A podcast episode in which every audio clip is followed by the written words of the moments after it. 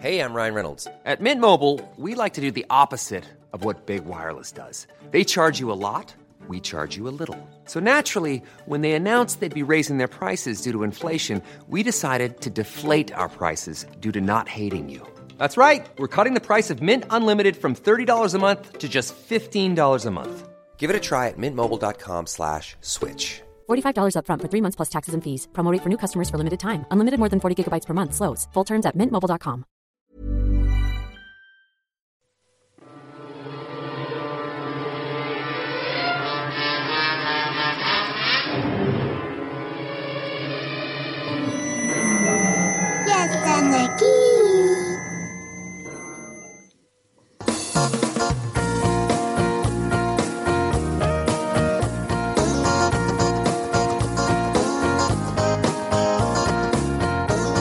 Aquí comienza Coffee Break, la tertulia semanal de la actualidad científica.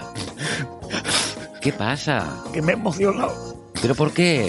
Porque veros tan jóvenes y tan preocupados por la física me... No, no se preocupe. No, no. me. Pero no llores. Qué hermoso es ver a la gente joven divulgando. Me emociona la divulgación.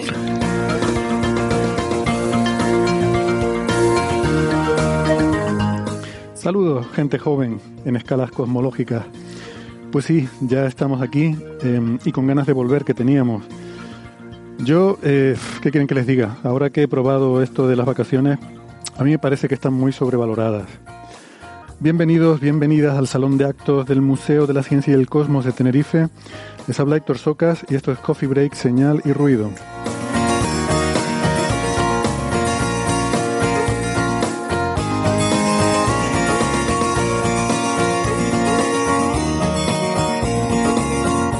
Hoy venimos con la agenda cargadita. Eh, hay, muchos temas que han salido durante estas semanas.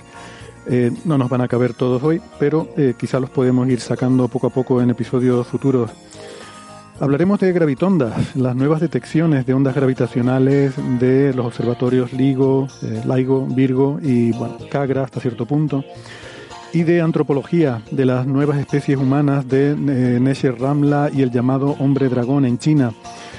También algo de cosmología observacional eh, y más cosas, como siempre.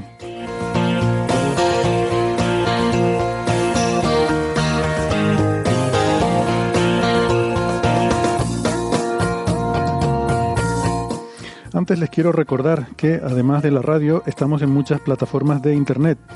Estamos en Evox, en Spotify, en Google Podcast, en Apple Podcast, en Amazon Music, en TuneIn, Lecton y la aplicación de Squid. No dejen de suscribirse, que no les cuesta nada y así no se pierden ningún episodio. Nuestra página web es señalirruido.com y en esa web tienen todos los episodios anteriores, por si se aburren, por ejemplo, durante alguna pausa, algunas vacaciones y no hay episodios nuevos que escuchar, pues hay eh, 321 episodios anteriores que pueden encontrar en esa página.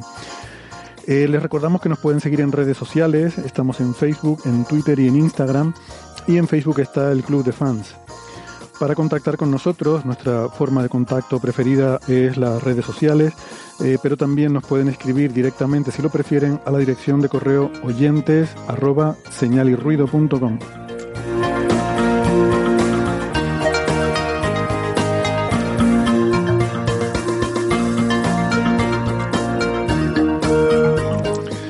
Bueno, y a ver si me acuerdo yo de todo esto, porque ando un poco despistado después, después de un mes aquí fuera de, de- de todo este tema.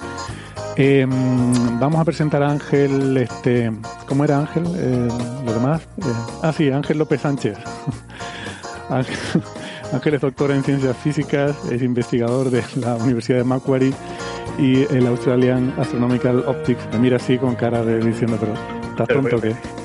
Hombre, claro, te miro diciendo, pero bueno, después de tanto tiempo, ¿cómo no te acuerdas de, de mi apellido? Estás de WhatsApp, estás todavía. Dices que la- las vacaciones, claro que sirven, hombre, claro que sí. Hay que desconectar para, para volver con energía y para seguir adelante. Muchas gracias por la invitación, por cierto. Y muy buenas madrugadas a todos y todas.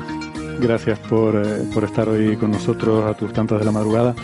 Eh, Ángel en Twitter es arroba el lobo rayado, el subguión lobo subguión rayado.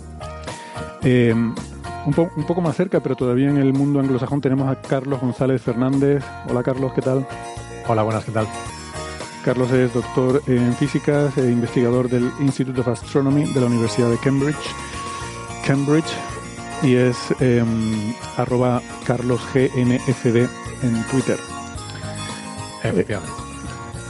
Eh, ahora, por el otro lado del mundo, eh, nos hemos ido de, bueno, según cómo se mire, de un lado para otro. En, los mapas que solemos ver nosotros, estaría al otro lado del mundo nuestro amigo Gastón Giribet en Buenos Aires. Hola Gastón, ¿cómo estás? Hola Héctor, ¿qué tal? Hola a todos, a todas. Gracias por la invitación de vuelta.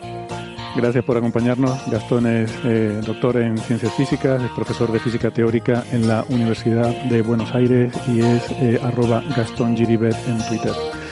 Y aquí más cerca de nosotros, una cosa ya, eh, como muy mundano, eh, geográficamente hablando, aquí al lado, eh, en Valencia, a unos pocos par de miles de kilómetros, tenemos a Alberto Aparici. Hola Alberto, ¿qué tal? Hola, estoy muy bien y muy feliz porque ya es verano, hace calor y hace las temperaturas que a mí me gustan de verdad y tengo un ventilador aquí que me parece maravilloso tenerlo. Pesado con el verano y con el calor, lo que yo lo odio. Yo, yo soy un soy un soy un proselitista del verano. Lo bonito que es el fresquito, el, el frío, un poquito de lluvia. Eh, Alberto es doctor en ciencias físicas, eh, es comunicador científico en el Instituto de Física Teórica, eh, de Física Corpuscular, perdón, de Valencia, el IFIC, y es divulgador científico en varias plataformas, sobre todo en la radio, en Onda Cero, en la emisora nacional Onda Cero. Aparici en órbita y la brújula de la ciencia. No se pierdan esas secciones, eh, aunque quizás se pueden hacer un poco cortas para el oyente de Coffee Break, ¿no? Pero bueno, Sí, efectivamente, Pero- el tiempo en directo es el que hay. eh, la radio generalista, pues, eh, bueno, a cambio de llegar a muchísima gente, pues tienes que hacerlo en píldoras muy breves, ¿no? A ver, hay que Pero son muy es que tienen- recomendables, ¿eh? Son muy recomendables. Sí, Sobre todo cuando sale Ángel. A mí solamente me ha invitado un par de veces. No, eso es lo que yo digo, que en la, en la radio generalista es que como necesitas pasarte dos horas hablando de políticos, pues claro, no puedes hablar de otras cosas menos importantes como la ciencia. Bueno, pues estamos de vuelta. Eh, había una, una epidemia de insomnio realmente, los datos estaban disparados. Eh, pasa que, claro, con, con la COVID pues no se habla de, de esos otros problemas de salud de los ciudadanos, ¿no? La gente estaba que no, no podía dormir. Pues nada, aquí estamos nosotros con, con este, este café que da sueño. Eh, este café que es de, de tueste fuerte, que no es lo mismo que decir fuerte tueste, como dicen aquí en mi tierra.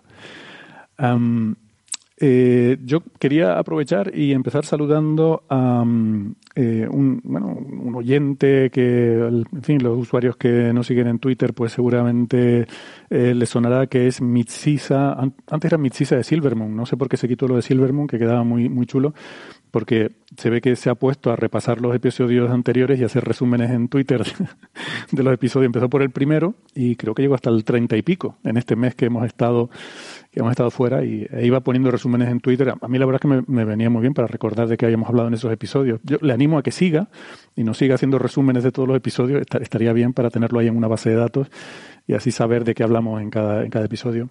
Aunque debo confesar que eh, a mí la, la hemeroteca me, me, me asusta mucho. Yo casi, casi mejor no saberlo. Em, cada vez que veo un tuit de Mitsisa diciendo, en el episodio tal hablaron de no sé qué cosa, yo diciendo, ay mi madre, qué barbaridad habremos dicho.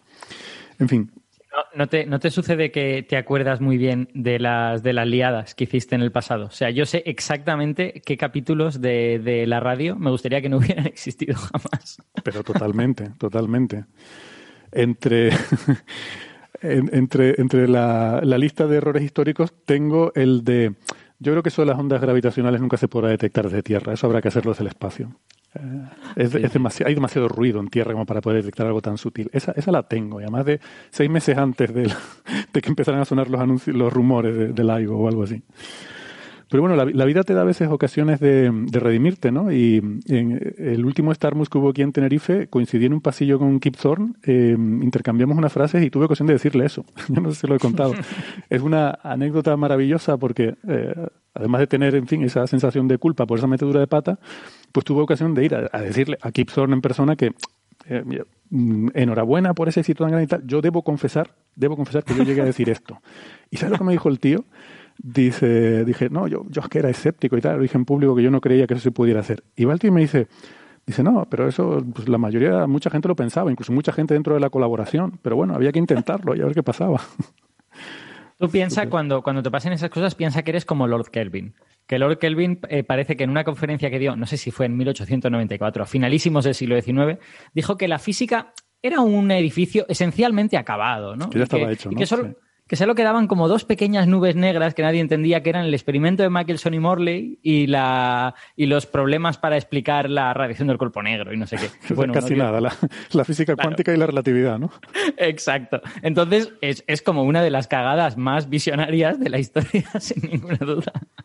¿Te puedes creer, Alberto, que justo, justo hace cuatro horas que tenía una entrevista hablando de varios temas de astronomía, he sacado ese ejemplo? Anda, es que es fantástico. Es maravilloso. Además, no era, en aquella época no era el director de la Real Academia, de la Royal, ¿cómo es? La Royal Society. No, no era, La Royal Institution sería, sí. no sé, Royal algo. Sí. Claro que ahí donde vives tú, Carlos, todos son Royals, no sé qué, ¿no? El bar de la esquina es el Royal Pub de no sé qué. Royal Standard. El- de hecho, el bar, el bar de mi calle es el Royal Standard. Tú allí vas a un sitio y si no tiene Royal delante, es que tiene que ser un gareto que no, mejor ahí no te metas, ¿no? bueno, eh, mando también un saludo a Domingo Héctor, porque, a ver, eh, mola mucho que, que te inmunicen, que te pongan una vacuna contra la COVID, que te den ese superpoder, ¿no? Pero que encima que lo haga un oyente de Coffee Break, eso ya, eso ya mola eh, muchísimo más. Así que nada, le mando un abrazo.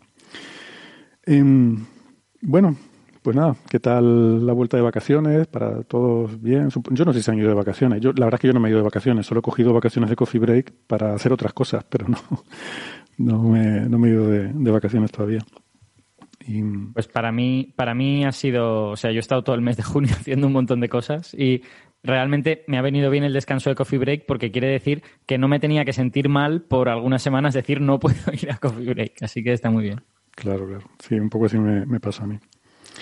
Bueno, ayer eh, en nuestra sección de días eh, reseñables en el calendario, 30 de junio, eh, fue el Día de los Asteroides, el, Día Internacional, esta eh, onomástica que, Naciones Unidas incluso ha, eh, en fin, ha, ha denominado ¿no? el 30 de junio en conmemoración con el, día en que se produjo el, evento de Tunguska, ese gran impacto que, que devastó un área tan grande, afortunadamente de monte, en medio de Siberia, donde no vive nadie. Eh, y si vive alguien, pues da igual, porque no, no, no interesa a nadie que viva por ahí. Pues creo que arrasó un millón de kilómetros cuadrados de monte, ¿no? De árboles que quedaron aplastados, ¿no? Las imágenes, eh, hay estas imágenes así en blanco y negro de la época que son como muy, muy icónicas. Bueno, pues para un poco promover la concienciación de, de la importancia del estudio de, los asteroides, sobre todo porque ahora ya, ya no es como antes que dice, bueno, total, si no puedes hacer nada. Eh, bueno, no, ahora sí podemos hacer algo, ¿no? Para empezar, siempre hemos podido evacuar. Si tú tienes un conocimiento preciso de trayectorias, eh, de, de objetos, de impactadores, eh, puedes tener una idea de dónde se va a producir el impacto, cuánto de grave va a ser y si es necesario evacuar población de ahí, puede salvar potencialmente miles o incluso millones de vidas, ¿no? Eh, pero es que además hoy en día empezamos a tener capacidad tecnológica para desviar asteroides. Eh, por primera vez podemos tener una protección planetaria. O sea, este planeta, en 4.500 millones de años de historia, no ha podido nunca protegerse de impacto de asteroides y ahora puede. Y este año está previsto a finales, entre noviembre de este año y febrero del año que viene, es la ventana de lanzamiento para la misión DART, que es el acrónimo de Double Asteroid Redirect, ¿qué es la T? Eh, ¿Target? Target, no. eh, bueno, no sé. Es un- la, la misión para redirigir un, un asteroide doble o algo así, que la idea es pues a este asteroide doble Didymos darle un pequeño empujoncito al pequeño que orbita, bueno, pequeño que creo que son, no son Test. 20. ¿Cómo? Double Asteroid Redirection Test. Ah, test, exactamente, es un, es un test. Pues eso, hacer una primera prueba, ¿no? Y, y me parece que, si lo pensamos un poco, o sea, es la primera vez que la humanidad puede, a propósito, eh, perturbar el, el movimiento de cuerpos celestes. Mm, Es muy flipante. Desde el punto de Sí, vista. sí, yo estoy, estoy muy de acuerdo contigo y además un tema que hemos hablado varias veces en Coffee Break, eh, no solamente porque hemos tenido a expertos como a Javier Licantro o a Julia de León, pero recuerdo, ya que has dicho los episodios de Juno, uno de los primerísimos episodios en los que yo participé, que hablamos de Apocalipsis, y uno de los temas sí. grandes que, te- que teníamos era lo del impacto de un gran asteroide con, con la Tierra. Y yo creo que es un tema que de verdad hay que concienciar a, la- gente y, que eh, hay que estudiar y si la tecnología está ahí, se pueden intentar eh, de alguna manera evitar, si sabemos pues, con seguridad que nos va a caer uno, porque tarde o temprano nos va a caer uno, pues adelante. Eh, bueno, pues aprovecho ya que menciona Javier Licandro eh, para decir que lo vamos a tener aquí en el museo el viernes en una charla que se titula Cuando el cielo caiga sobre nuestras cabezas, eh, precisamente sobre este tema. Se va a retransmitir en streaming, así que lo pueden, lo pueden seguir en el canal de YouTube de Museos de Tenerife. Y aquí en el museo, pues todo esto para decir que aquí en el museo tenemos una, una pequeña muestra de meteoritos que, hemos puesto con, eh, con una, una exposición didáctica para aprender más sobre lo que son asteroides y el, potencial peligro que representan, qué, se puede hacer y cómo son los estudios que se hacen hoy en día para intentar entenderlos, caracterizarlos, observar en detalle sus movimientos, sus trayectorias eh, y empezar a hacer pruebas de, de posibles medidas que se puedan tomar. ¿no? Bueno, em, pues ahí queda eso.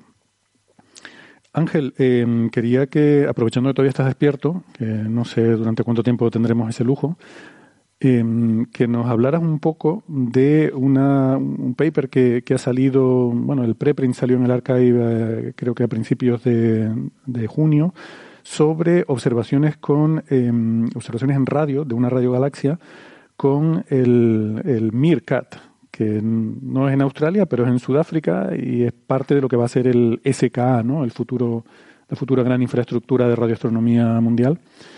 Eh, y MIRCAT es- entiendo que es una parte, es como el, el Australian Pathfinder que ustedes tienen, ¿no? Es como una... Sí, es, un, lo que se llaman Pathfinder. Hay tres de ellos, eh, uno el australiano, el otro que está en, los países, Países Bajos sobre todo, parte del norte de Europa, y el, y el último es Meerkat, que es el que está en Sudáfrica, que además pues posiblemente el que esté más avanzado y el que está ya también realizando grandes, grandes observaciones. En verdad no ha salido Perdona, no, solamente no sé si noticia. porque ya lo único que puedo aportar en este tema es una tontería irrelevante. Eh, Meerkat es un animalito, es un... eh, este, Un suricato. Suricato, exactamente. Sí, sí. Es- para que lo entendemos, es Timón, el del Rey León. Para que no sepa qué es el bicho ese. Muy bien explicado. Como dice mi hijo, "Ah, es uno de tus animales favoritos. Digo, sí, sí, es un, animalito que me gusta mucho. Y no por el nombre este, pero bueno, por el, el radiointerferómetro. Eh, como iba diciendo, ah, en verdad han salido varias noticias importantes relacionadas con la radioastronomía o con los radiointerferómetros en la última, en la última semana. Y de hecho, algunas, un par de cosillas que os voy a decir aparte, después de esto han sido esta misma semana. Pero bueno, e- este me, ha parecido súper interesante y lo comenté breve- brevemente por Twitter y lo sugerí para cuando volviéramos, eh, simplemente por, por el detalle que se consigue por fin obtener de una ah, radiogalaxia. Eh, Se trata de IC4296, una radiogalaxia que está a unos 50 megaparsecs, hay que multiplicarlo por 3,26, pues son 150, 170 millones de años luz. Gracias y por que hacer tiene eso. unos, unos chorros espectaculares que se ven en radio, que ya se detectaron en los años 60 por primera vez.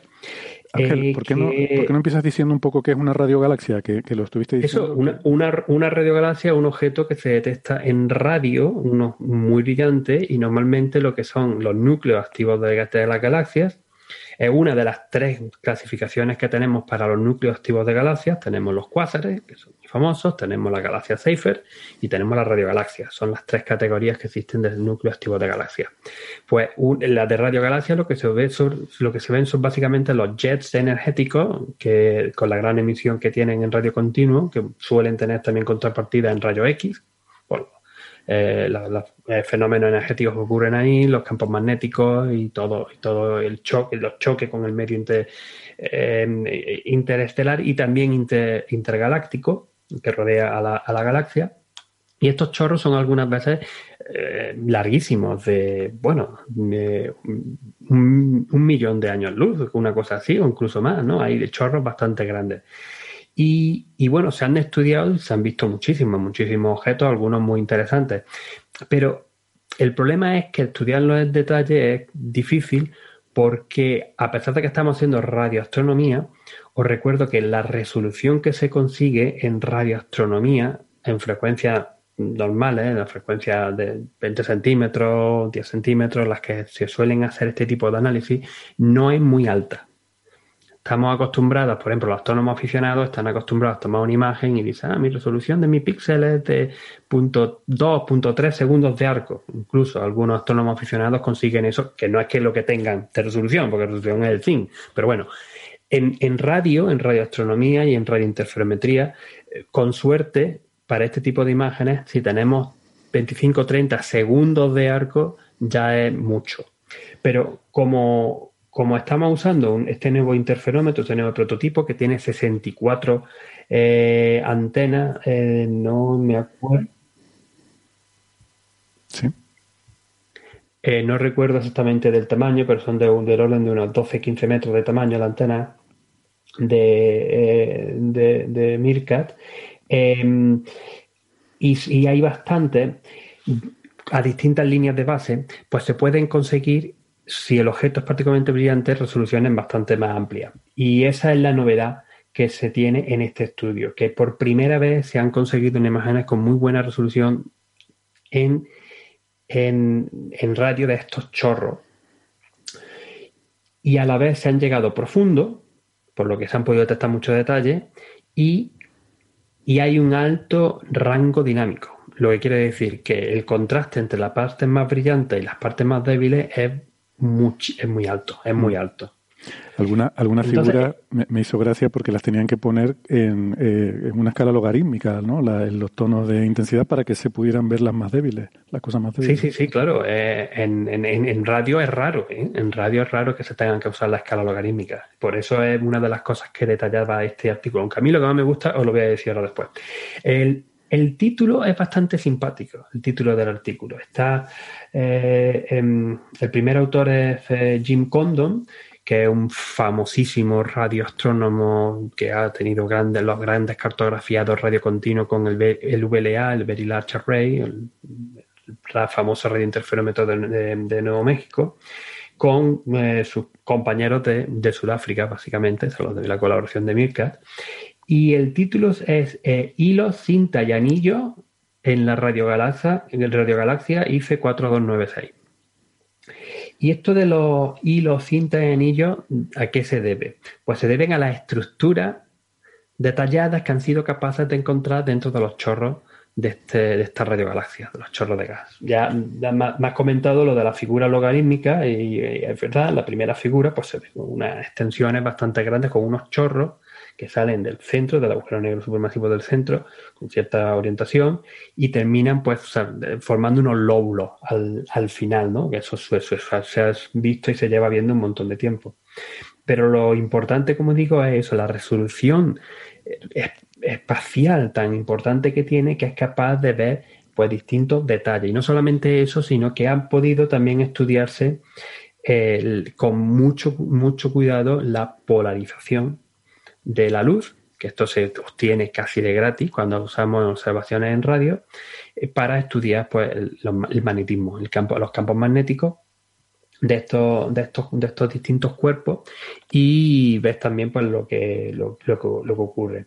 Entonces, pues esto, lo que llaman los hilos son simplemente unas, unas zonas que aparecen dentro del tubo principal, digamos, ¿no? del tubo principal, que son muy finitas y que son originadas por la, unas inestabilidades que se llaman de Kelvin Helmholtz, perdón, eh, dentro de los chorros de radio.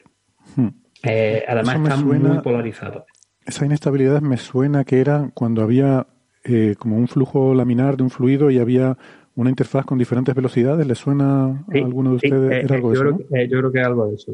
Yo creo que efectivamente es algo de eso. Y además viene muy acorde de lo que ocurre, ¿no? De estas partículas cargadas energéticamente a grandes velocidades, velocidades relativistas, que salen impulsadas por los polos del, eh, del agujero negro supermasivo y que chocan con otro, otro material, con otro medio, eh, otro, otro gas y, que, y material que hay en, el paso y y es de esperar que se encontraran cosas así, pero ahora pues se han podido ver estos filamentitos tan, tan claros, que es lo que le llaman los, los hilos. Y luego están las cintas y que son unas regiones más suaves, que tienen, apenas tienen magnetismo, apenas tienen campos magnéticos, pero que están entre, en el borde entre lo que son el final de los chorros y los lóbulos. Y en los lóbulos es donde aparecen esas estructuras que llaman de anillos, ¿no? que son también eh, unas, estructuras que tienen cierto eh, campo magnético y que además depende de, han podido medir muy bien la inclinación que tienen con respecto al chorro, ¿no? Para comprobar que, vienen, que en verdad serían casi como círculos, pero que tienen cierta proyección por el, por el, eh, por el, por el chorro.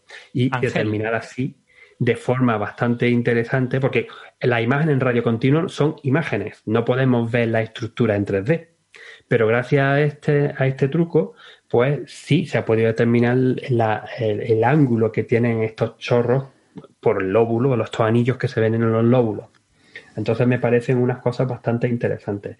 Ángel, una, una pregunta. Em, todas estas estructuras que estás, que estás describiendo, entiendo que son estructuras, digamos, del plasma del espacio interestelar y todo esto. O sea, quiero decir, si las viéramos más de cerca, porque la galaxia estuviera más cerca o lo que fuera, no son estructuras hechas de estrellas ni nada de esto, sino que es básicamente plasma, ¿no? No, no, es una. muchísimas gracias por la pregunta y la aclaración, porque es, realmente eso. Esto no está hecho de estrellas, nada de esto está de estrellas. Esto es simplemente material, partícula energética, plasma, como bien has dicho, y el con la interacción que tenga con el propio material que existe alrededor de, esta galaxia, hmm. mucho gas hidrógeno, mucho más que, algunos estamos bastante calientes, por eso emite también en ondas de, en ondas de rayos X, en, rayos X, por el plasma caliente que existe alrededor de estos, eh, de estos objetos, por, por calentados por los choques, por otras cosas. Caliente por esa temperatura electrónica que damos, que en verdad si está ahí no te va a quemar aunque tenga millones de grados, porque la densidad eh, nada. Obviamente, ¿no? Muy, muy, muy baja. Los oyentes que piensen que es temperatura relacionada con la velocidad promedio de las partículas y no tanto con lo que pensamos como temperatura. Como temperatura, efectivamente. Eh, otra cosa curiosa que me ha gustado es que han podido hacer muy bien la astrometría y han usado, ¿cuántas eran? 43 eh, fuentes de radio que aparecen en la imagen que son objetos que las tienen, que están también observados con el satélite Gaia. Y han visto que el offset en promedio eh, tiene un RMS, o sea, tiene una dispersión solo de 0.13 segundos de arco, que está, pero vamos, excelentemente bien, ¿no? Entonces estaban muy contentos con eso, diciendo, bueno, pues nuestra astrometría funciona bien. Eh, y, pero lo, que, lo que quería decir al final de, todo esto, el artículo puede dar muchos detalles de la polarización de cada una de las estructuras, donde la hay, donde no la hay, de, qué, de, qué zona hay más, qué zona hay menos. Eh, pero lo importante creo yo también es que este es el primero, no, la, figura que más me gusta es la 12, donde se ven esta eh, en uno de los lóbulos, esta estructura en forma de, anillo, pero con la polarización de forma chulísima. Pero estas estructuras las vamos a empezar a ver con mucho de este tipo, con este tipo de detalle en muchísimas más galaxias en cuanto que empecemos con los cartografiados estos de todo el cielo en radio continuo que están previstos tanto para MERCAT, para MERCAT, para este radiointerferómetro en Sudáfrica, como en el interferómetro que tenemos aquí, el, el, el ASCAP, el Australian Score Kilometer Array Pathfinder. Entonces, pues nada, hay que, habrá que estar pendiente porque posiblemente pues, nos den más de una sorpresa. Y eso es lo que de hecho terminan ellos el artículo hablando sobre, sobre ello. Y el último punto es, dar el ejemplo de, por ejemplo, los famosos eh, círculos raros en radio, de los que ya también hemos hablado alguna que otra vez, Mm. en, los que posiblemente con mayor, con este tipo de observaciones que sean capaces de resolver su estructura con más detalle, pues nos pueden dar una pista más a qué narices son, porque todavía no está claro el origen de, de, esta estructura. Mm. Sí, a mí son esos eh, los círculos, ¿cómo eran? Odd Radio Circles, ¿no? Los círculos raros de radio. Me, me, parecen muy graciosos, ¿no? Porque son como burbujas de algo que emite radio y que no se sabe muy bien lo que es. Sí, está bastante claro que son extragalácticas, o sea, que no pertenecen a nuestra galaxia, sino que son objetos, eh, algo relacionado con galaxias, pero no se sabe exactamente qué. ¿no? Posiblemente también relacionado, para el radio continuo, pues tiene que ser algo relacionado con el agujero negro central. Y, probablemente de, alguna de, de, las galaxias que están por ahí, alguna Ah. reliquia, de un, alguna ah, explosión de material, pues la verdad que no se sabe muy bien.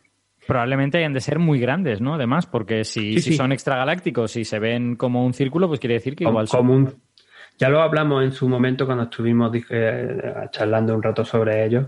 Y sí, porque son, tienen que ser grandecitos, porque son, tienen algunos de ellos un tamaño aparente bastante grande en el cielo, bastante Mm. grande de casi un minuto de arco, que eso es mucho para una cosa en- tal.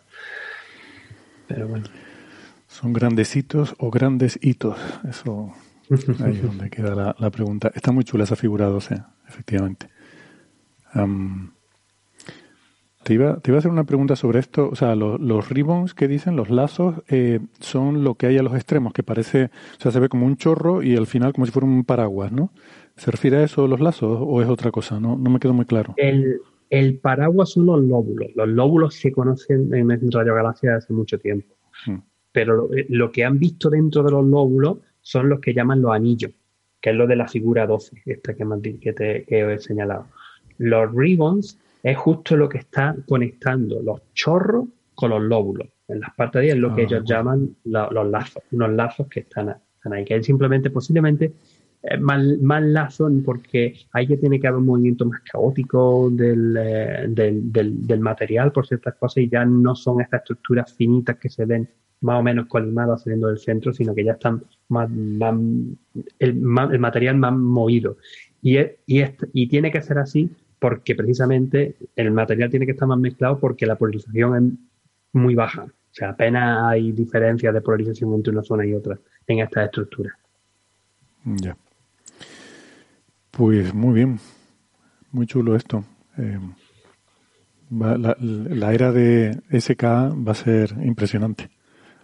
Pues sí, y ahora, y ahora que lo dices, bueno, pues déjame que, aunque sea brevemente, mencione otra, las dos noticitas estas rápidas. Una, porque me, me involu- involucra directamente, porque es del cartografiado EMU, que es el Evolutionary Map of the Universe, que es el, cartografiado radio continuo que se está haciendo desde el telescopio, desde, aquí, desde ah, el ASCAP, desde el Australian Square Kilometer Array Pathfinder, que eh, han sacado también nuevas observaciones que han combinado en un en un varios, unos grupos, en unos cúmulos de galaxias, imágenes en radio, tomadas con este radiointerferómetro, con imágenes en rayos X, tomadas con Rosita, con este satélite de, de rayos X, para entender pues cómo se van formando como filamentos de, de gas, que es el gas que está cayendo dentro de los cúmulos.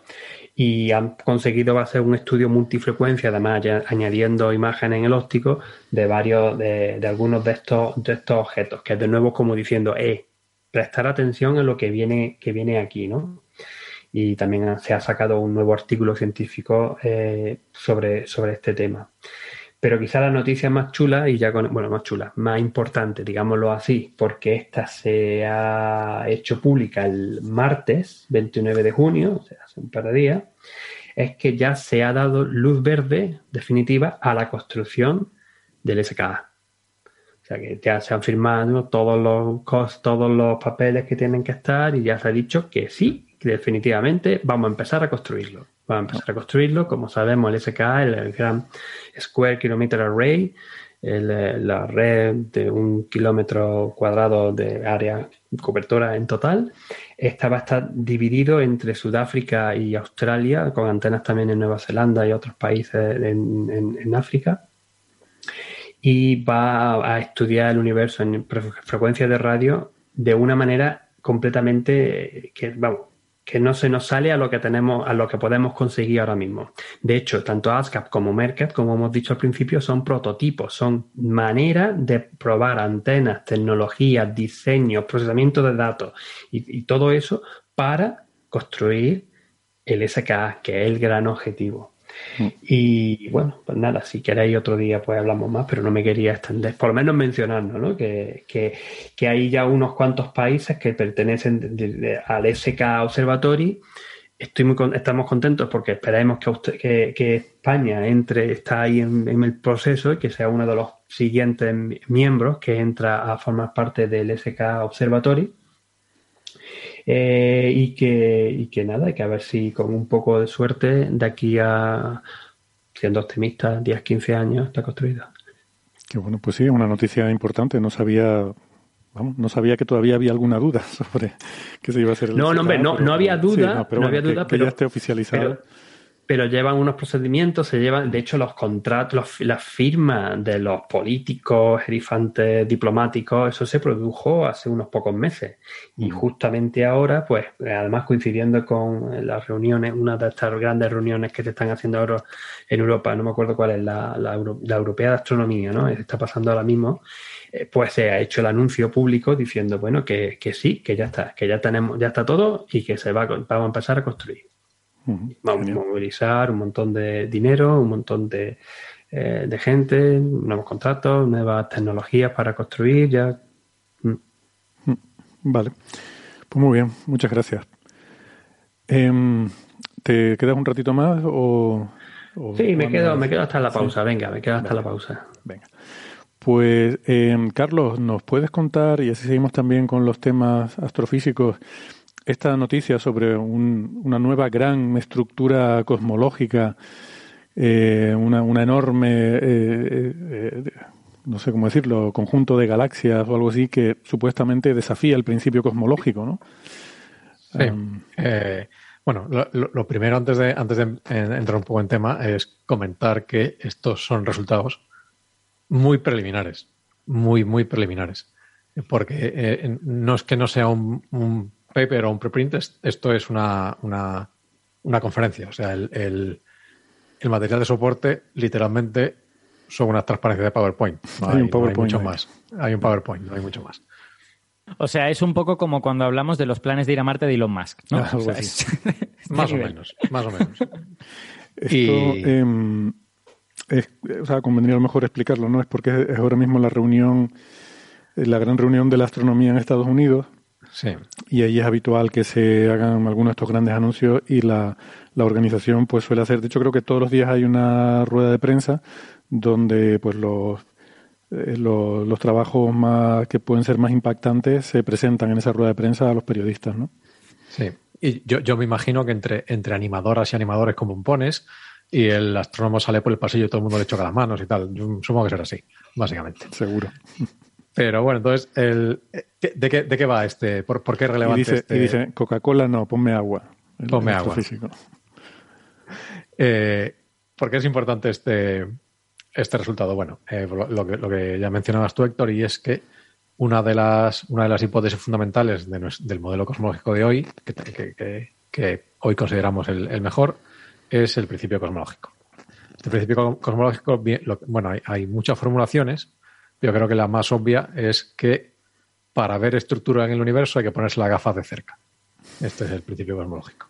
Esto lo que quiere decir es que cuando tú ves el universo con muy poca resolución es uniforme y, e isotrópico. O sea, se ve igual, mires donde mires.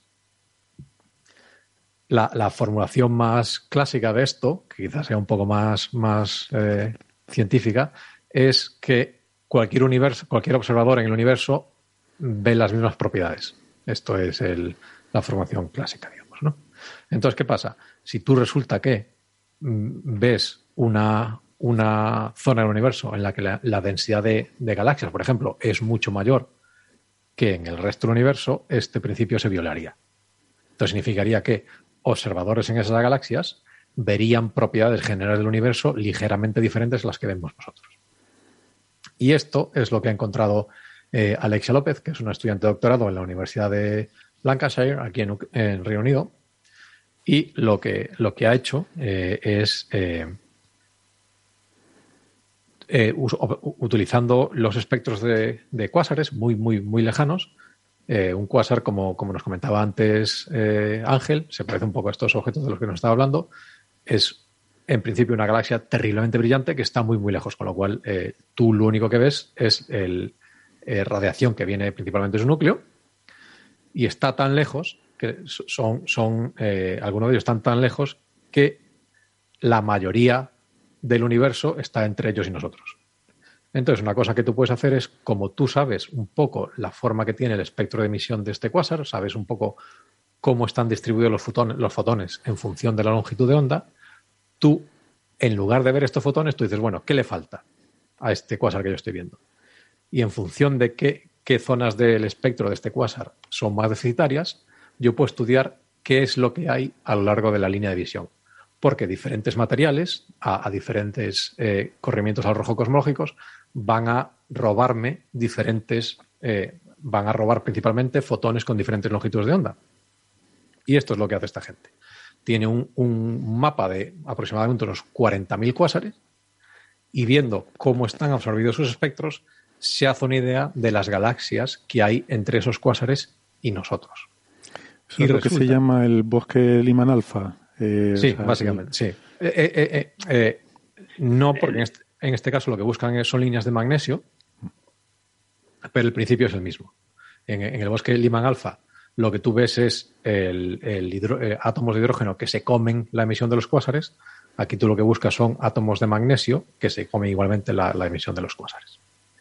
Eh, entonces tienen como un, conjunto de 40.000 cuásares y con eso mapean un poco qué galaxias hay entre ellos y nosotros. Y se dan cuenta de que en lugar de estar distribuidas de manera aleatoria, algunas de estas galaxias se distribuyen formando un arco en el cielo que ocupa 10 grados eh, en el cielo, que esto, eh, recordar solo que la luna llena es medio grado de diámetro, por lo tanto esto sería pues como unas 20 lunas llenas. ¿eh? O sea, es, una, zona del cielo muy, muy, muy grande. Y que si, si usando esto, este corrimiento al rojo lo transformamos en distancias, ocupa 1,2 billones de años luz. es una estructura enorme. Bueno, bueno, billones, eh, miles de millones. O sea, miles de millones, miles de millones de billones americanos. El, sí, el billion eh, famoso inglés. Este. Imperiales, billones en unidades imperiales. Eh, entonces, esto, el, el, problema que tiene esta estructura, o el problema que plantea, es que rompe un poco este principio cosmológico.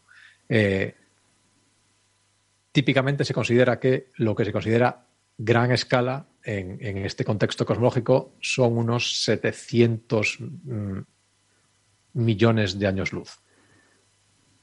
Entonces, esta escala es tan grande que un poco no esperaríamos verla. Esperaríamos ya, esperaríamos que a estas escalas el universo ya fuese tan borroso que básicamente sería, debería ser uniforme. El, eh, yo no, corregime si me equivoco corregime si me equivoco, eh, Carlos, pero es como más o menos un factor 3 de lo que se esperaría, ¿no? Aproximadamente, sí. Y no, es la única de estas estructuras, hay un puñado de otras que no son solo hay una que, es de este tamaño, que es el, le llama el, se llama el, la gran muralla Hércules Corona, por las constelaciones que, cubre, eh, y es un, esta es un pelín más grande. Pero el problema, y, hay, otros eh, en torno a una vez este, este, esta gran escala cosmológica, hasta tres o cuatro grandes escalas cosmológicas como, este, este gran arco o Hércules Corona, hay un puñado de, estructuras que se han detectado. El problema, el gran problema, es que todas estas detecciones eh, son de tipo estadístico.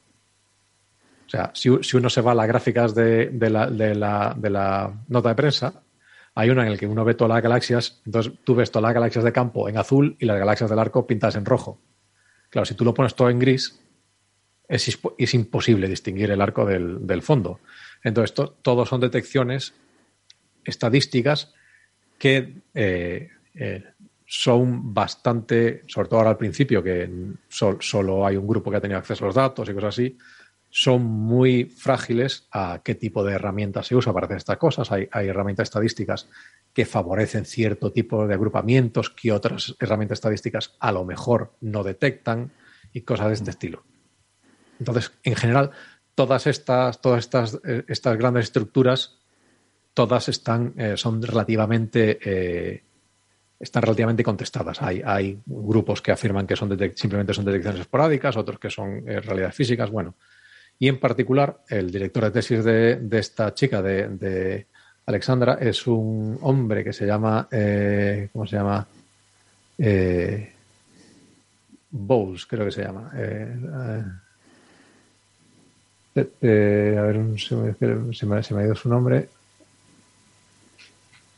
Bueno, tampoco importa mucho. Es que eh, básicamente eh, eh, tiene, tiene su, su, su, principal dedicación científica es encontrar este tipo de cosas y tiene, tiene un par de ellos. De hecho, hay, hay, hay uno que se llama el...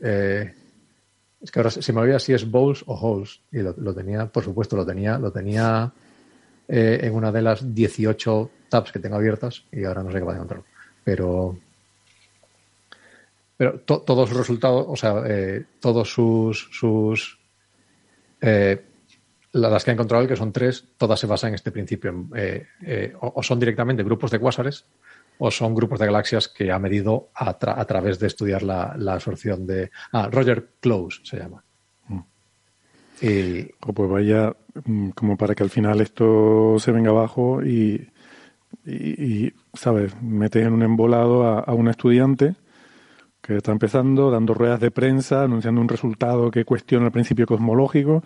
O sea, una cosa, lo que hablamos siempre, ¿no? Una, una exposición ahí tremenda, mediática y de todo, y que luego al final resulte que no es, ¿no? A ver si, a ver si la vamos a liar. Hombre, no, en, en general no, no, es, o sea, no, no, no da la impresión de que haya malicia, simplemente da, la impresión de que son resultados muy marginales, mm. eh, que está en ese rango entre 3 y 5 sigmas, que es un poco siempre, claro, si tú tienes una cosa que detectas con 9 sigma, es muy poco probable que sea una, una, una, cosa aleatoria, pero claro, estás en ese, en ese rango de significación o de significancia que es un poco frágil a la herramienta en la que, que tú estás usando, por ejemplo. Sobre todo en estas cosas que, que son densidades superficiales muy eh, cercanas a, lo que tú esperas de, simplemente de, eh, variaciones estadísticas de, la distribución de cosas o, incluso efectos como por ejemplo la, extinción de, nuestra propia galaxia.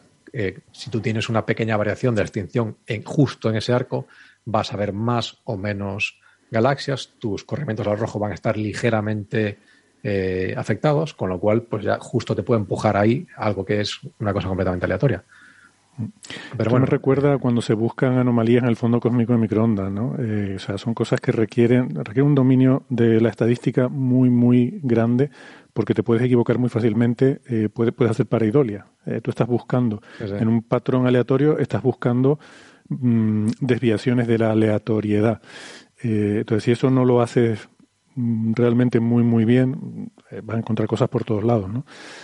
Efectivamente, que lo mismo puedes encontrar eh, con esta parediola lo mismo puedes encontrar el gran arco que a la Virgen María en tu fondo cósmico de microondas, vamos, o sea. Eh, que las caras de Belme. O la cara de Belme, o yo que sé, o Elvis, o lo que, lo, que sea, todo, todo cosa, lo que tú quieras ver. Cosas embarazosas que hablamos del pasado de Coffee Break, yo aquí en este programa, y precisamente hablando contigo, me enteré yo de lo que eran las caras de Belme, no lo sabía. Sí, la verdad, eso fue bastante sorprendente. Eh, mm. ay, ay, cómo se nota que no era andaluz. Desde luego, desde luego, yo, yo, te hacía más de haber comprado más allá cuando tenías 15 años, Héctor, pero... Alguna, vez, alguna vez lo compré. Se nota que no eres andaluz y que no te quedabas hasta las 3 de la mañana viendo según qué programas cuando eras adolescente, como, como algunos. yo, no, me quedaba, yo estaban, salía muchas veces en la tele, bueno, recuerdo, y además verme relativamente cerca de, donde yo era, ya sabes. es provincia, provincia de Jaén, ¿no? En fin, no, no, no nos descuidemos, no nos despistemos otra vez con las tonterías estas. Yo, yo quería hacer comentario de que a mí me gustaría mucho ver el, el paper de, de, este estudio. Es que... Para saber exactamente qué es lo que han hecho y para saber un poco más, ¿no? Porque, claro, es lo que habéis estado comentando. Luego, lo que tú no, no, hay ni, no, hay ni siquiera preprint. No, no, ni, ni preprint ni mención a que hay un artículo en, en preparación ni nada. Con lo cual, la impresión es bastante preliminar. Nada, solamente que esta investigación se ha presentado en el meeting 238 de la Sociedad Americana de Astronomía. Ahí está. Da la impresión también de que, eh, eh, claro, esto, estos, estas cosas son relativamente no, quiero decir fáciles, pero no, no resulta muy difícil hacer este tipo de, de estudios, con lo cual hay cierta urgencia de sacar tu resultado rápido para que nadie, nadie te lo pise, básicamente. Entonces, bueno, pues tú haces tu, tu, presentación, entonces ya siempre eso ya queda ahí, con lo cual un poco demuestras ahí tu, tu, tu primicia, ¿no? Pero mm, también mencionar que no es el, no solo hay de estas grandes estructuras que un poco ponen en, duda o pondrían en duda el principio cosmológico, sino que hay eh, lo que tú comentabas antes, Héctor, de eh, la, la, temperatura de, que se deriva del fondo cósmico de microondas. Eh, hay evidencias significativas de que no es homogénea. O sea, Planck, uno de los resultados de Planck es que hay una, hay una diferencia entre hemisferios que es estadísticamente significativa.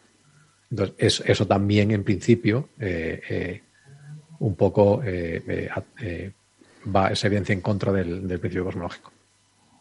Claro, yo quería, quería comentar precisamente eso, porque de alguna manera el principio cosmológico es una, es una suposición que está subyacente en, lo, en el tipo de física que hacemos cuando, cuando hacemos cosmología, ¿no? Entonces, eh, no, en, mi opinión, está bien buscar estas cosas, pero una vez las encuentras, dices, vale, ¿y ahora cómo arreglo la cosmología? ¿Cómo es que la cosmología funciona tan bien si el principio cosmológico, en cierta manera, está debajo de sus asunciones, si resulta que el principio cosmológico no es verdad? Entonces, ahí hay una cierta tensión, creo yo. Has dicho asunciones y esto hila con lo de ver a la Virgen en el CMB, supongo. Pero bueno. es que no sé. Nunca sé muy bien cómo traducir esa palabra. Hipótesis, suposiciones. Hipótesis, suposiciones. Ah. También es cierto que es, un, es, es, un, es una, una hipótesis cómoda, en el sentido de que eh, lo más sencillo es suponer que todo es uniforme, ¿no? Y, sí. es una especie de vaca esférica, ¿no? De alguna manera. Parece, parece razonable empezar pensando que el universo es homogéneo y luego, bueno, ya veremos.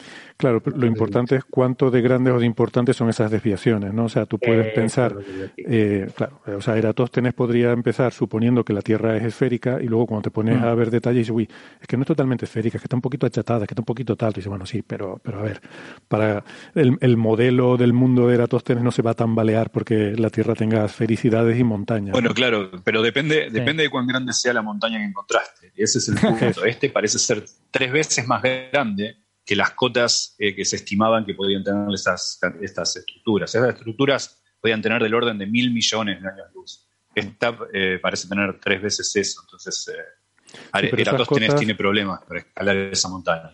Claro, pero esas cotas son para em, son cotas dadas por el principio cosmológico, es decir, por, por la, la eh, suposición de que el universo es perfectamente homogéneo en, en, las escalas más grandes, ¿no? Pero si no lo fuera, es decir, eh, cuánto de incorrecto sería el principio cosmológico y sobre todo su propagación al modelo estándar eh, mm, dada por estas desviaciones. ¿no? Eh, quiero decir, dicho de otra forma, esta desviación que, que, pudiera ser estadísticamente significativa de confirmarse, ¿cuánto se traduciría en, en un error del modelo cosmológico? Ese, sería un poco ese, es, ese, es, el punto. ese es el punto. quizá Carlos me corrija si digo algo mal, pero eh, primero empezamos diciendo que esto es cuando el universo ya tenía estructuras. Entonces, en realidad, eh, eh, uno tiene que inferir la homogeneidad y isotropía del universo temprano, por ejemplo, cuando hace cosmología en el CMB, y luego, como eso luego devendría en estructuras centenares de millones de años después. Entonces, uno hace esa pregunta y se dice, bueno, a ver, esta hipótesis del modelo cosmológico, o sea, la isotropía y la homogeneidad, entre otras, porque uno puede mencionar otras, otras hipótesis, pero esas son las, del modelo cosmológico, las del principio cosmológico. La pregunta es, bueno, a ver, ¿cuán robusto sería para las observaciones que uno tiene? ¿Cuánto uno sabe que tiene cierta rugosidad el universo a pequeña escala? Nosotros somos prueba de ello, las estructuras son prueba de ello, los filamentos y cúmulos de galaxias son prueba de ello. Ahora la pregunta es, ¿cuán, eh, ¿a qué escalas empezaría a aparecer esas estructuras? ¿A qué escalas? Bueno, la estimación es más o menos mil millones de años. Eh, eh, mil millones de años luz de mm. escala. Esto tiene tres veces más. Ese es el problema. Hay una estimación, no es que uno. Eh, es como Eratóstenes encontrándose una montaña de, de mucha altura para, para empezar a tentar con toda su hipótesis de felicidad. Esto, esto es una montaña muy alta, siguiendo tu analogía, tres veces más alta de lo que uno esperaba. Eh, Es que yo, yo creo que la, la analogía es difícilmente aplicable, porque Eratóstenes predeciría que el- la montaña más alta mide cero. O sea, si, si él asume que la Tierra es esférica, las montañas medirían cero. Entonces, el que encuentres una montaña de 100 metros de altura, ¿cuánto invalida tu suposición? ¿no? Es- es- es- No, bueno, pero aquí, aquí ocurre lo mismo. Cuando uno escribe la métrica de Robertson Walker, está suponiendo que estas estructuras no existen. De hecho, eh, uno empieza luego a vestir, empieza a armar andamiajes en torno a su modelo, empieza a vestirlos de, bueno, ahora vamos un paso atrás y decimos, bueno, en realidad no es homogéneo isótropo, hay unas pequeñas fluctuaciones. Eh, el problema es, bueno, cu- cuán esa perturbación a la hipótesis original es una perturbación, no puede ser demasiado grande. La pregunta es cuándo esa, ese vestir mi primera hipótesis, ese corregir mi, primera, mi primer modelo simplificado, cuando esa corrección empieza a competir con las, las eh, sustanciales conclusiones que uno saca del modelo original. Y bueno, esto empieza a estar ahí en la tensión. digamos. Mm. Muy bien. Estupendo. Pausita. Venga, vamos con ello.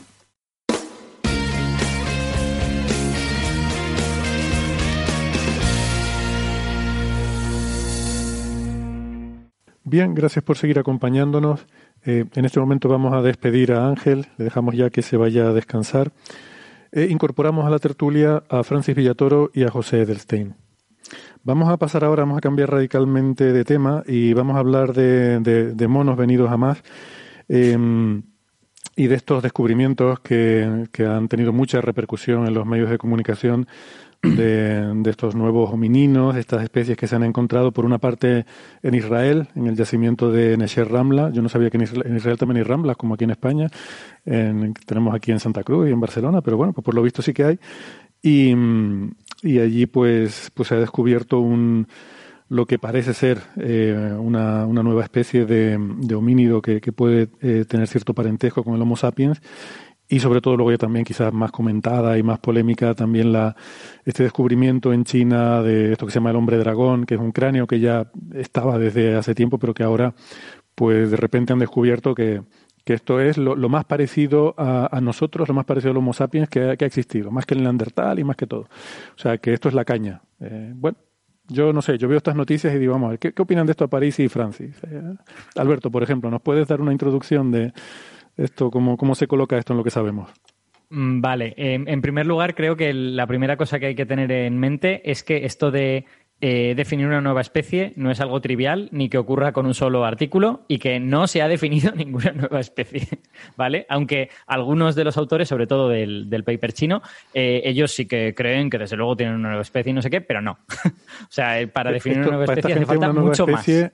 eh, Para esta gente una nueva especie es como para ustedes una nueva partícula. O sea, están continuamente... ¿no? Con- Sí, bueno, además otro, otro debate distinto sería lo que son las especies en el género Homo y cómo algunas especies como Homo erectus pues claramente son una especie de cajón desastre en el que metes un montón de cosas, no todas parecidas, ¿no?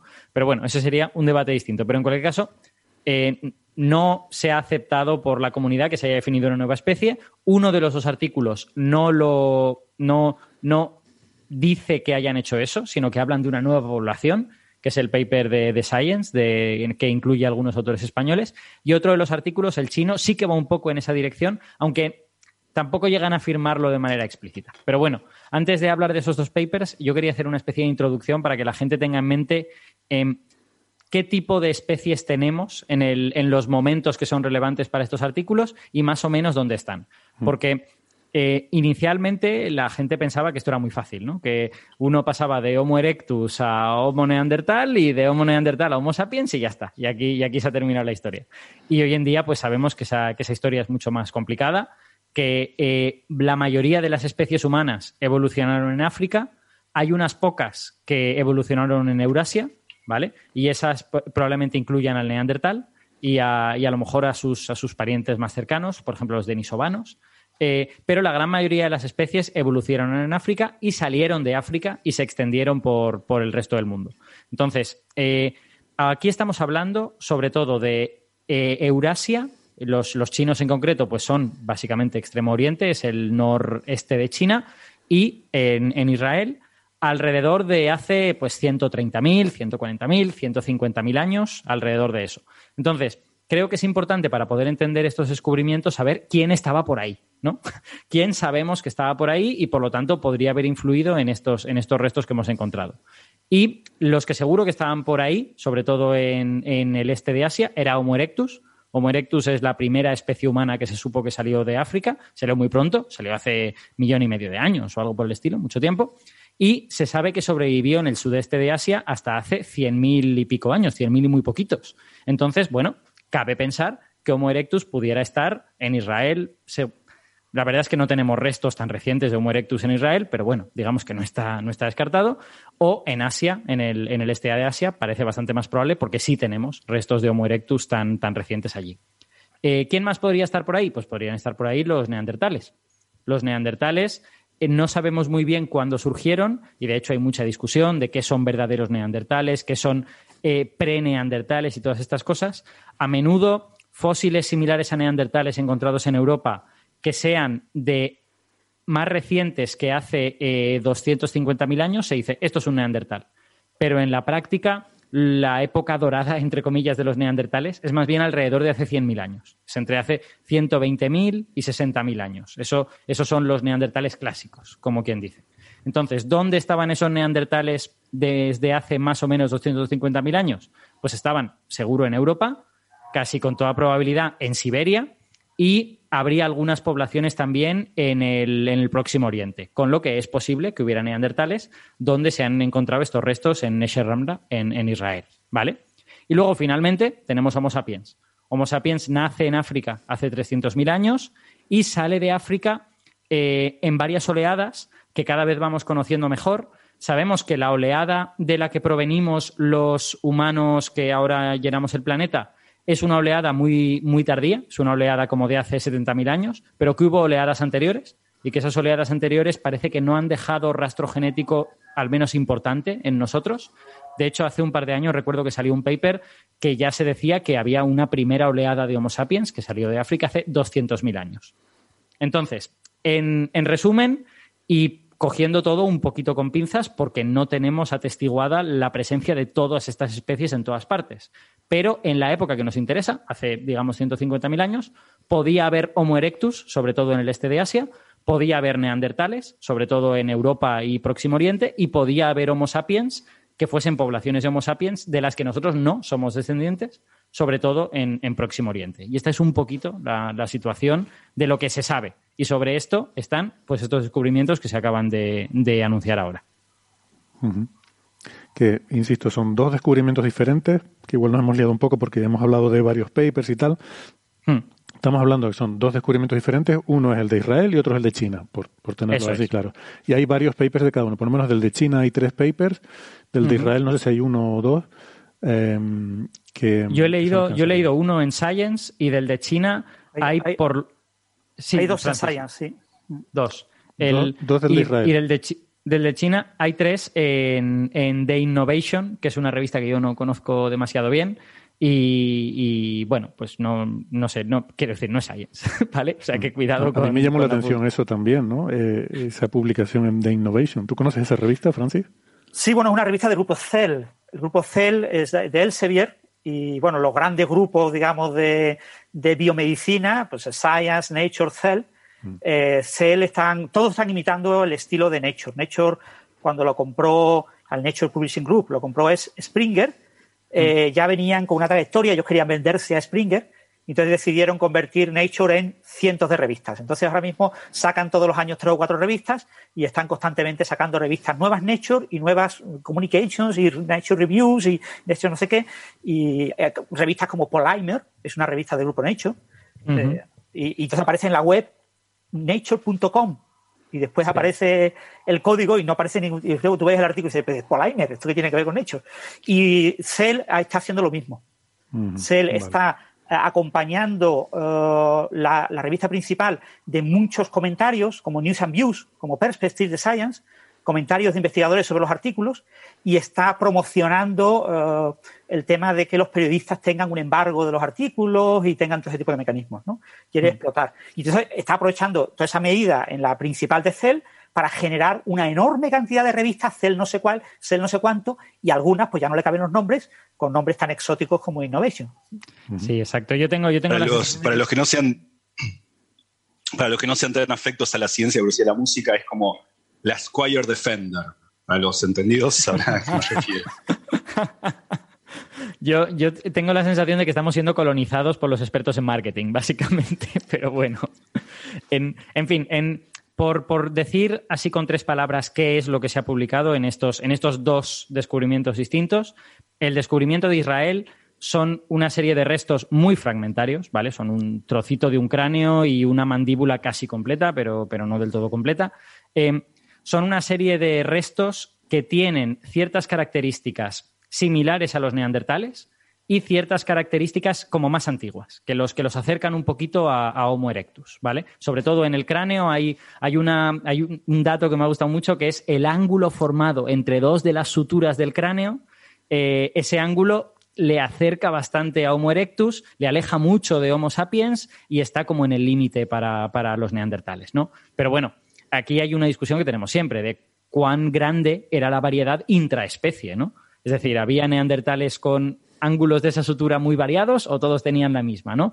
Y luego cuando ves, cuando ves los datos, pues te das cuenta de que en esa sutura en concreto los neandertales tienen 94,9 grados más menos 3,4 y este cráneo es 91,1. O sea que está un poquito más allá de la una sigma de, de los neandertales. O sea que bueno, no está tan lejos de los neandertales. ¿no? Bueno. Sí, a mí me gusta eso, destacar que la, la portada de Science es eh, la protagonizada por este, por este nuevo cráneo de Israel, pero Mm. lo que vemos es una especie de, de cráneo borroso, nebuloso, como fantasma, sobre el que ha superpuesto, el, superpuesto el trozo de mandíbula, el pequeño trozo de mandíbula y el tro- pequeño trozo de cráneo. Entonces te das cuenta de realmente lo poquísimo de información que tienen. ¿no? Lo bueno es que, claro, tienen varios dientes y aquí en España pues tenemos a María Martinón Torres, que es especialista en dientes Eso es. y, y ha sido una de las firmantes de uno de los dos artículos en Science sobre este tema. Vale. Comentabas, Entonces- Alberto, me hace pensar en si dentro de 500 años eh, alguien se encuentra con el cadáver de, con los restos de Gasol, va a pensar que era otra especie, ¿no? Porque no está Claro, más sí, allá sí, de un sigma de la media. completamente. Es que, es que ese es un problema que, que tenemos. Hombre, pero Pues, también- Debido a lo fragmentario del registro y, y- y un poco a ideas un poquito naif acerca de cómo es una especie, ¿no? De bueno, serán todos más o menos iguales, comerán todos más o menos lo mismo. Hombre, ¿cómo va a comer lo mismo uno que vive en Escandinavia y uno que vive en Israel? Pues. Y, y recordar eso, también- que hoy en día los pigmeos africanos, los suahilis, los, los españoles y los, y los chinos somos de la misma especie. Exacto, y nos, y nos podemos pigmeo reproducir y nuestro cosas ADN. más pequeñas que, Claro, que los de Suecia, por ejemplo. exacto. Que por, por responder al comentario de José sobre lo de Gasol, también ya sería mala suerte que entre 100.000 años encuentren un cráneo de un humano moderno y sea el de Gasol. O sea, que, quiero decir que también ahí juegas un poco con la, la estadística de que bueno, lo, lo normal es que encuentres a alguien parecido a la media, ¿no? Sí. O no, o no, ¿eh? O no. Porque lo- hay muy poquitos restos y, y solo encontramos restos en ciertos lugares muy concretos. Y ese es uno de los grandes problemas que tenemos del registro fósil humano, que, que está centrado en ciertos lugares, ¿no? O sea, en España, pues en Atapuerca, todo el mundo estudiando Atapuerca. En España hay muchos otros lugares donde hay restos humanos, pero están muy men- mucho menos estudiados y, y realmente ahí queda oculto una enorme cantidad de, de información que lo único que necesitaría serían varios millones de euros al año. Ujú. Pero nadie quiere gastarse ese dinero en eso, solo se gasta en Atapuerca. Sí, y además es lo que Francis decía, el fenotipo, el aspecto, el aspecto externo medible, eh, no, no genético del, del- del organismo, es, puede ser muy dependiente de la zona. Es que si tú buscas cráneos humanos en donde viven los pigmeos, pues vas a encontrar cráneos de pigmeos. Y si buscas cráneos humanos en Escandinavia, pues vas a encontrar cráneos de escandinavos. Entonces, eh, ahí hay, hay que ser muy cauto en este sentido, porque la variedad intraespecie te puede, te puede engañar. Entonces, eh, por, por seguir con esto Israel, eh, a mí me gusta más la lectura que hace María Martinón y, su grupo en el, en el paper de Science que la que hace luego el grupo chino. Porque la que hacen ellos es, bueno, esto puede representar una población con características arcaicas que vivía en Israel hace 140.000 años, más o menos, es la, es la datación que ellos proponen. Eh, y como ven que tiene mezcla de caracteres neandertales y caracteres más arcaicos todavía, que digamos acercan a Homo erectus, Pues las preguntas son muchas. La pregunta es, bueno, estamos hablando de una especie de híbrido entre neandertales que ya vivían ahí y una población más arcaica que ya vivía ahí. Estamos hablando de que a lo mejor ciertas características neandertales son heredadas de esta población, es decir, que esta población se desplazó hacia el norte y esas características terminaron insertadas en los neandertales de Europa, porque hay que pensar que la- los restos de neandertales de antes de hace 130.000 años son muy escasos y son sobre todo comunes en el oeste de Europa. Entonces, no conocemos tan bien el origen de los neandertales como esta época de neandertales clásicos, de la que yo he hablado antes. Así que hay que tener cuidado con a qué características llamas claramente neandertales, porque igual lo que es claramente neandertal hace 100.000 años, hace 200.000, solo pertenecía a ciertas poblaciones de los neandertales. Así que cuidado con eso. Eh, y aquí hay una cosa que es que eh, el grupo, el grupo español, María Martinón, Arzuaga, tal y cual, tienen cierto interés en la teoría de que hubo una especie de influjo de, de genes desde el Próximo Oriente hacia Europa y eso se, re- se reflejó en lo que ellos están viendo en Atapuerca y tal y cual. O sea que de alguna manera ellos interpretan este hallazgo en este sentido, en el sentido de, oye, oye, que igual las propiedades de los neandertales en parte provienen de esta población que vino del, del- del Próximo Oriente hacia Europa, tal y cual, pero puede interpretarse de otras maneras, no es la única interpretación posible. Yo, a mí lo que me ha dejado un poco perturbado es que, Alberto, por lo que decías, o sea, estamos hablando, la, la única característica distintiva es esa sutura craneal que está a un sigma de, de lo normal. O sea, esto, toda esta historia que han montado es por un descubrimiento a un sigma de significancia. Sí, pero no es la única. O sea, quiero decir, este, este es un dato numérico que a mí me ha gustado porque, porque, digamos, permite cuantificar con gran claridad la diferencia entre los diferentes grupos. Pero hay otras cosas. O sea, el diente, por ejemplo, los dientes tienen características muy claramente neandertales, los dientes de neandertales son muy característicos.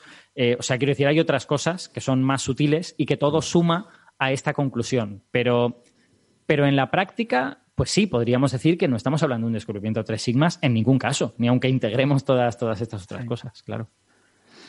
Sí, en ese campo de la antropología, si este tipo de cosas se publican en grandes medios a bombo y platillo porque generan una enorme cantidad de eco, pero en realidad son resultados muy, muy escasos. O sea, Mm. el- aquí lo que más hay son dientes. Y, Exacto. y en ese sentido, mm, bueno, el- es una pieza importante, que hay importantes diferencias entre un diente de niño y de adulto, hay importantes diferencias entre eh, neandertal y, y humano, etcétera, pero mm, que estamos hablando de dientes, ¿vale? Que, es- que no, no hay grandes, no son tan grandes las diferencias y podría haber modificaciones. Son dientes que llevan mucho tiempo y que pueden haberse deformado, pueden haber ocurrido cosas, ¿no?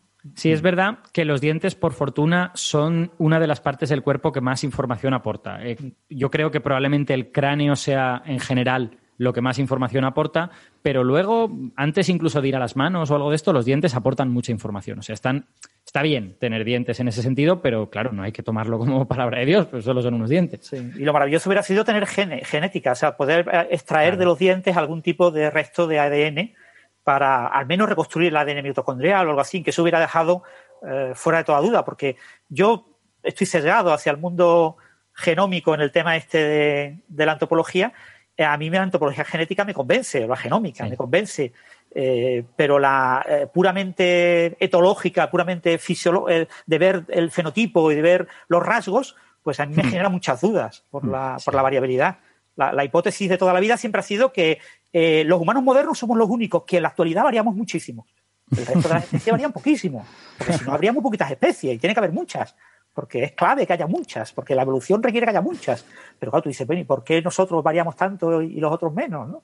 Sí, sí, sí, yo estoy, yo estoy totalmente con Francis en eso. O sea, eh, yo cuando vea genética de esta población o de cualquier otra, mm, tengo la sensación de que camino sobre un, sobre un suelo firme. Y cuando hablamos de morfología y de todo esto, pues tiene la sensación de, ostras, este suelo no estoy muy seguro si se puede caer bajo mis pies, ¿no? Y no hay genética en ninguno de estos dos estudios, ni en el de Israel ni en el de, ni en el de China. Por desgracia, quizá lo haya en el futuro, pero Sí, el cráneo de China está muy bien conservado, o sea, es un cráneo bastante completo y, Sí. y las fotos son preciosas, ¿no? sí, sí. Pero creo que no hay dientes en el caso de China. Eh, no lo recuerdo, no, no estoy seguro. Creo que creo recordar que no, por lo menos no lo he visto en las fotos. Vale, si, si no los hay, entonces mala noticia para sacar el ADN porque los dientes es donde más, donde mejor se suele conservar de, de este tipo de huesos. Eh, entonces, bueno, en, conclusión, lo de Nasher Ramla, lo de Israel, pues podemos decir que es una evidencia interesante, preliminar, pero interesante, hacia la presencia de ciertas de especies al menos parcialmente arcaicas en épocas relativamente modernas, porque estamos hablando que hace 130.000 años ya solo quedaban un reducto de Homo erectus en el este de Asia, neandertales, eh, algo de denisovanos a lo mejor, porque igual son lo mismo, y, y Homo sapiens, ¿vale? Entonces, estamos hablando de cosas arcaicas en épocas relativamente modernas, lo cual está bien, es interesante, y nos añade, digamos, un poco de complejidad a este asunto de la, de la evolución humana, que cuanto más sabemos, pues más complejo lo, lo vamos viendo, ¿no? Sí, en España ha tenido mucho eco por eso, porque el grupo de José María Bermúdez de Castro lleva muchos años pretendiendo esa, esa entrada por Levante. Y Mm. entonces este dato de homínidos en el Levante hace 140.000, 120.000 años, eh, les viene muy bien y les cuadra muy bien con sus ideas, que son ideas que llevan ya planteadas pues más de 20 años y que son ideas que están en competencia. O sea, lo que quizás tiene que quedar claro para los oyentes es que este campo es extremadamente eh, competitivo, en el que cada, cada grupo tiene una opinión muy firme, dice lo mío es lo correcto y lo de los demás es mentira, y que en España estamos extremadamente sesgados por la opinión dominante de estos grandes genios de la divulgación y de la antropología, que son pues Arzuaga, Bermúdez de Castro, bueno, y, y ahora eh, Martinón Torres María está haciendo una labor divulgativa increíble. Entonces, ellos Sí. sesgan completamente los medios españoles, ¿no? Hacia una cierta visión que después cuando te lees los libros de text- los libros de divulgación que escriben ellos, sí suelen ser más rigurosos en ese sentido. Suelen plantear que esto es una hipótesis, nosotros dijimos esto, somos los pioneros en decir esto, ahora hay Mm. resultados que nos apoyan, pero siempre van dejándolo como, siempre como que en papel no lo quieren escribir. Pero a nivel de medios, lo que vienen a decir es que todo este tipo de cosas apoyan sus ideas, ¿no? Y me parece Sí. maravilloso, ¿eh? Que cada uno tiene que defender sus ideas. No, y sobre todo que no somos diferentes de los demás en ese sentido. O sea, que los, el grupo español hace esto, pero los grupos eh, alemanes pues hacen lo suyo también. O sea, y bueno, y ahora vamos a hablar de los chinos que están haciendo lo suyo. A mí me parece que pasándose ya un, un poquito de, de la raya, ¿no? Pues venga, vamos con eso. Vamos con los chinos. ¿Qué, qué pasa? Vale. ¿Qué es esto Pues del los el hombre chinos- dragón este? Que por lo visto es un cabezón, ¿no? Sí, es una, es una cabeza bastante grande, eh, un poquito más grande que la media, que la media humana, digamos, que la media de Homo sapiens. Eh, lo que pasa es que eso no es inaudito, porque los neandertales, por ejemplo, sabemos que tenían de media una capacidad craneal mayor que nosotros. Sería, digamos, es bastante cercano a la, a la capacidad craneal de, de un neandertal, en ese sentido. Es un cráneo grande. Eh, y bueno, también tiene, en ese sentido, es parecido al hallazgo de Israel, tiene ciertas características ar- arcaicas y ciertas características modernas. ¿no? Hay, algunas características que lo acercan casi a Homo erectus y hay otras que lo acercan casi a, Homo sapiens, en ese sentido. Y eso lo hace un, un resto difícil de ubicar en el, en el árbol. ¿no? Yo, si tuviera que apostar, pues a lo mejor hablaría de que es el resultado de una mezcla de poblaciones. Eh, sabemos que en el este de Asia pues había denisovanos, que los denisovanos son como primos de las neandertales o quizá algún tipo de, de neandertal. Eh, sabemos que podría haber en ese tiempo Homo sapiens, porque los Homo sapiens habían salido de, África. Lo que pasa es que no nos consta que hubieran llegado tan lejos como el noreste de China. Eso está muy lejos. Eh, y sabemos que podría haber poblaciones residuales de Homo erectus o de lo que podríamos llamar los descendientes de Homo erectus, porque claro, seguir llamándole Homo erectus dos, años- dos millones de años después da un poco de risa.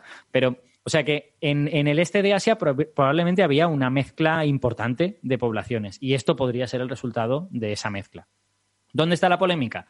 La polémica está que los, este grupo de chino hace un análisis puramente morfológico, puramente basado en la morfología, básicamente, pues un análisis de si esta cosa se parece a Homo sapiens, debe de ser que está cercano, es un pariente cercano de Homo sapiens. Si se parece a Neandertal, debe de ser que es un pariente cercano de Neandertal. Pero con, con cosas morfológicas, con cosas que mides en el, cráneo, y les sale una cosa un poco rara. Y la cosa rara que le sale es que este cráneo, junto con otros restos de China, Homo antecesor y no sé qué otras cosas, forman una especie de grupo humano que es el más directamente emparentado con los, con los Homo sapiens. Y eso es muy raro porque Homo antecesor es de hace 800.000 años, que Homo antecesor es muy antiguo, y porque eh, además ellos utilizan, eh, lo, a mí- lo que a mí me, ha chirriado del paper chino es que ellos utilizan unas, un phrasing, unas palabras concretas que a mí me suenan muy raro. Porque ellos están hablando todo el rato de este cráneo podía representar la transición entre Homo erectus y Homo sapiens. Y yo leo eso y digo, ¿pero qué dicen? O sea, ¿pero qué transición? O sea, si la transición si ocurrió, ocurrió en África. o sea, es- da la sensación de que ellos quieren sugerir que Homo sapiens podría no haber surgido en África. No lo dicen, ¿eh? No lo dicen explícitamente en ningún momento del paper. Pero el tipo de palabras que utilizan y el hecho de que nos muestren ese árbol filogenético en el que tienes Homo sapiens al ladito, este grupo en el que está el cráneo que ellos están describiendo, y más lejos los neandertales, pues da la sensación de que te están diciendo, no, no, es que igual Homo sapiens nació en China. Y, a mí eso me chirría enormemente. O sea, no lo dicen, ¿eh? yo no les puedo culpar de que, de que digan eso. Pero utilizan unas palabras que en lugar de ser cautos, como yo creo que son en el paper de Science, que hablan pues, de un posible grupo híbrido, de un grupo con características arcaicas cuyo origen pues, no está claro, aquí como que son mucho más tajantes en algunas cosas y da la sensación de que te quieren vender que Homo sapiens nació en China. Y a mí, y a mí eso, vamos, eso me parece que está out of the question. Eso está totalmente fuera, fuera, de, fuera de cuestión, ¿no? Sí, no lo sé. Entonces- yo tú ahí ves, lees más de lo que ponen. Pero bueno, sí.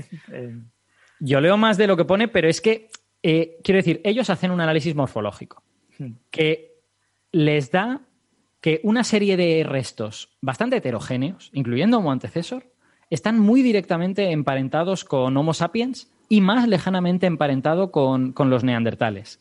Y luego utilizan estas palabras así un poco, la transición entre Homo erectus, pero ¿qué transición? O sea, ¿qué, qué transición? O sea, la transición es, había unas, unas poblaciones de Homo erectus, fueron siendo sustituidas poco a poco por poblaciones de otras cosas, de denisovanos, de Homo sapiens, de no sé qué, y posiblemente hubo una mezcla entre esas poblaciones. Esa es la transición. Entonces, que me pongan ese árbol filogenético junto a esas palabras, a mí me chirría un poquito, la verdad. Y bueno, el hecho de que quieran definir una especie, porque eso sí que, sí que básicamente lo dejan caer, esto es una nueva especie de Homo, tal y cual, no sé cuántos. En fin, a mí me parece que no tienen suficiente para definir una especie. Tienen un cráneo que es ciertamente interesante y que como es grande, pues cabe pensar que sea un cráneo denisovano, porque los denisovanos están muy cerca de los neandertales y los neandertales sabemos que tenían cráneos muy grandes. Pues cabe pensar que ese cráneo tenga un parentesco denisovano muy cercano. eh, y a mí eso no me encaja. Está muy el- lejos geográficamente, ¿no? Mm, No, porque los denisovanos eh, se han encontrado en Siberia, en Siberia central. O sea, quiero decir, ya prácticamente Mongolia. Siberia Cabe central. pensar, perfe- claro, claro. Cabe pensar perfectamente que los denisovanos llegaran hasta el Pacífico. Sí, no. sí, exactamente. Ese cráneo está mucho más cerca del Pacífico, pero claro. mm, Mm. el- y sobre todo hay que recordar eso, las glaciaciones, ¿no? Cuando bajaron Mm. esos hielos, pues muchos de estos humanos trataron de ir hacia el sur y hacia eh, lo más cerca posible del mar, que es donde están los climas más, más moderados. Exacto. Entonces, ¿qué, qué hay que sacar de estos restos de China? En, en mi opinión, ¿eh? que ya veis que aquí yo soy un físico teórico y estoy aquí sentando cátedra de manera un poco que da un poco de vergüenza. Eh, pues, en mi opinión, en Asia tú tienes un mosaico de poblaciones bastante distintas, de provenencias diferentes, que algunas han llegado hace mucho tiempo, que otras han llegado luego.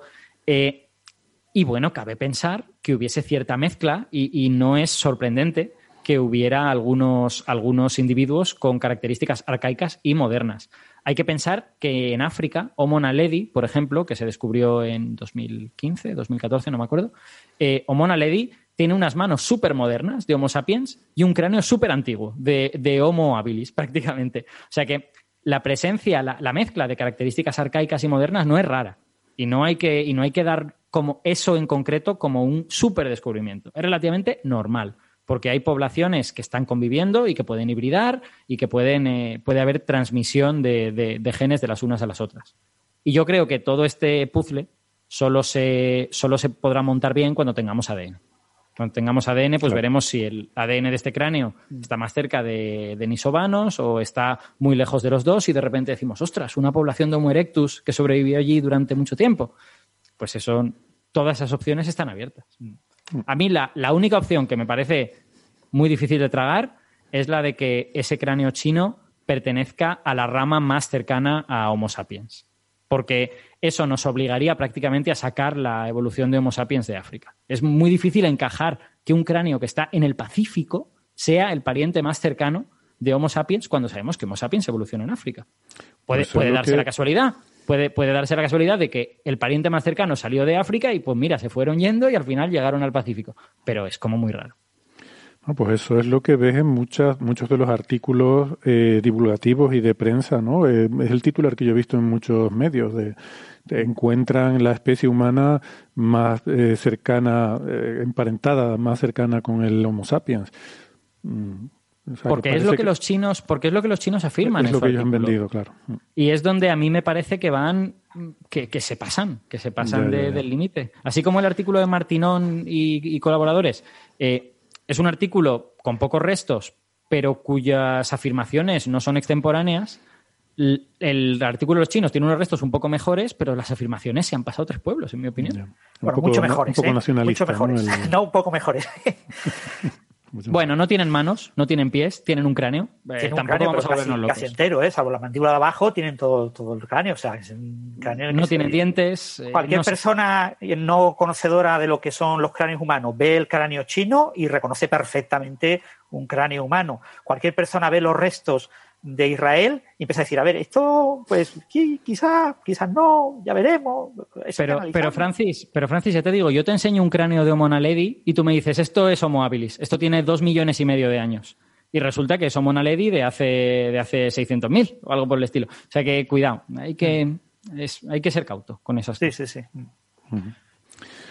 Bueno, algo más con esto, pasamos de tema. Bueno, eso, destacar que lo del hombre dragón, pues suena muy bonito, ¿no? El, el hombre dragón. Ah, sí, ¿de dónde viene ese nombre? Porque, bueno, los chinos y los dragones es Eh, No sé, como una eh, cosa la- muy el- de su cultura. ¿no? Homo Longli, Sí. pues parece que significa dragón. Yo qué sé, Sí, por el tema de que China está asociado a los dragones, a la mitología china, o cualquier tontería de esas. Sí, es una, es una cuestión así un poco de folclore nacionalista chino. Long en, en chino significa dragón y, y hay gente que está proponiendo el nombre de Homo Longi, que a mí me parece súper chungo, esto de mezclar el latín con el chino. O sea, llámale Homo Long, no le llames Homo Longi. ¿De dónde viene el ahí? Eso no lo entiendo. Pero bueno, da igual. Eso No, ya son aparte detalles. te, te encuentras un cráneo y dices es un longi. Y digo, hombre, no, no sabe, no, no sabes nada del hombre. Oh, pero Dime. Ojo porque eso se hace todo el tiempo, ¿no? En realidad esas, la- los nombres que uno encuentra en las especies eh, suenan latín, pero no son latín, ¿no? Son Ya. eh, adaptaciones eh, estéticas al latín de nombres propios del amigo que lo descubrió, ¿no? Eso se hace todo el tiempo. Sí, es verdad, tienes, tienes razón. Tenemos Sí, lo- algunas, algunas dificultades, Gastón, con tu conexión. Eh, ¿Puede ser? Se te oye como un poco entrecortado. No sé si... Sí, eh, es, es, es simétrico, lo cual me preocupa. es, mi, es mi conexión, parece yo a ustedes también. Vale, bueno, pues vamos a, vamos a ir para adelante entonces. Bueno, te- si me dejas, si me dejas que ponga punto Es, un- final. es una linda demostración. Yo estoy vacunado, es una linda demostración que lo del 5G no funciona. Es mentira. Si no, O, o al contrario, funciona tan bien que hace interferencias con, con la wifi de tu casa. Será Yo, eso, nada, solo eso. quiero, solo quiero concluir todo esto de los de las nuevas especies de Homo y tal y cual, diciendo que el puzzle de la evolución humana es complicado, que había varias poblaciones con caracteres algunos más modernos y otros más arcaicos, y que lo que hay que hacer es encajar estas, estas piezas en un relato razonable de la evolución humana. En mi opinión, el relato de Martinón es un relato posible, no el único, pero posible. El de los chinos, en mi opinión, está, está muy desviado. Pero aquí es un físico teórico opinando como un tertuliano, así que dadme el valor que me tengáis que dar. Muy bien. Pues nada, lo cogemos, como dicen los anglos, con una pizca de sal. Em, venga, vamos al siguiente tema porque y, vamos a volver a, al universo, ¿no?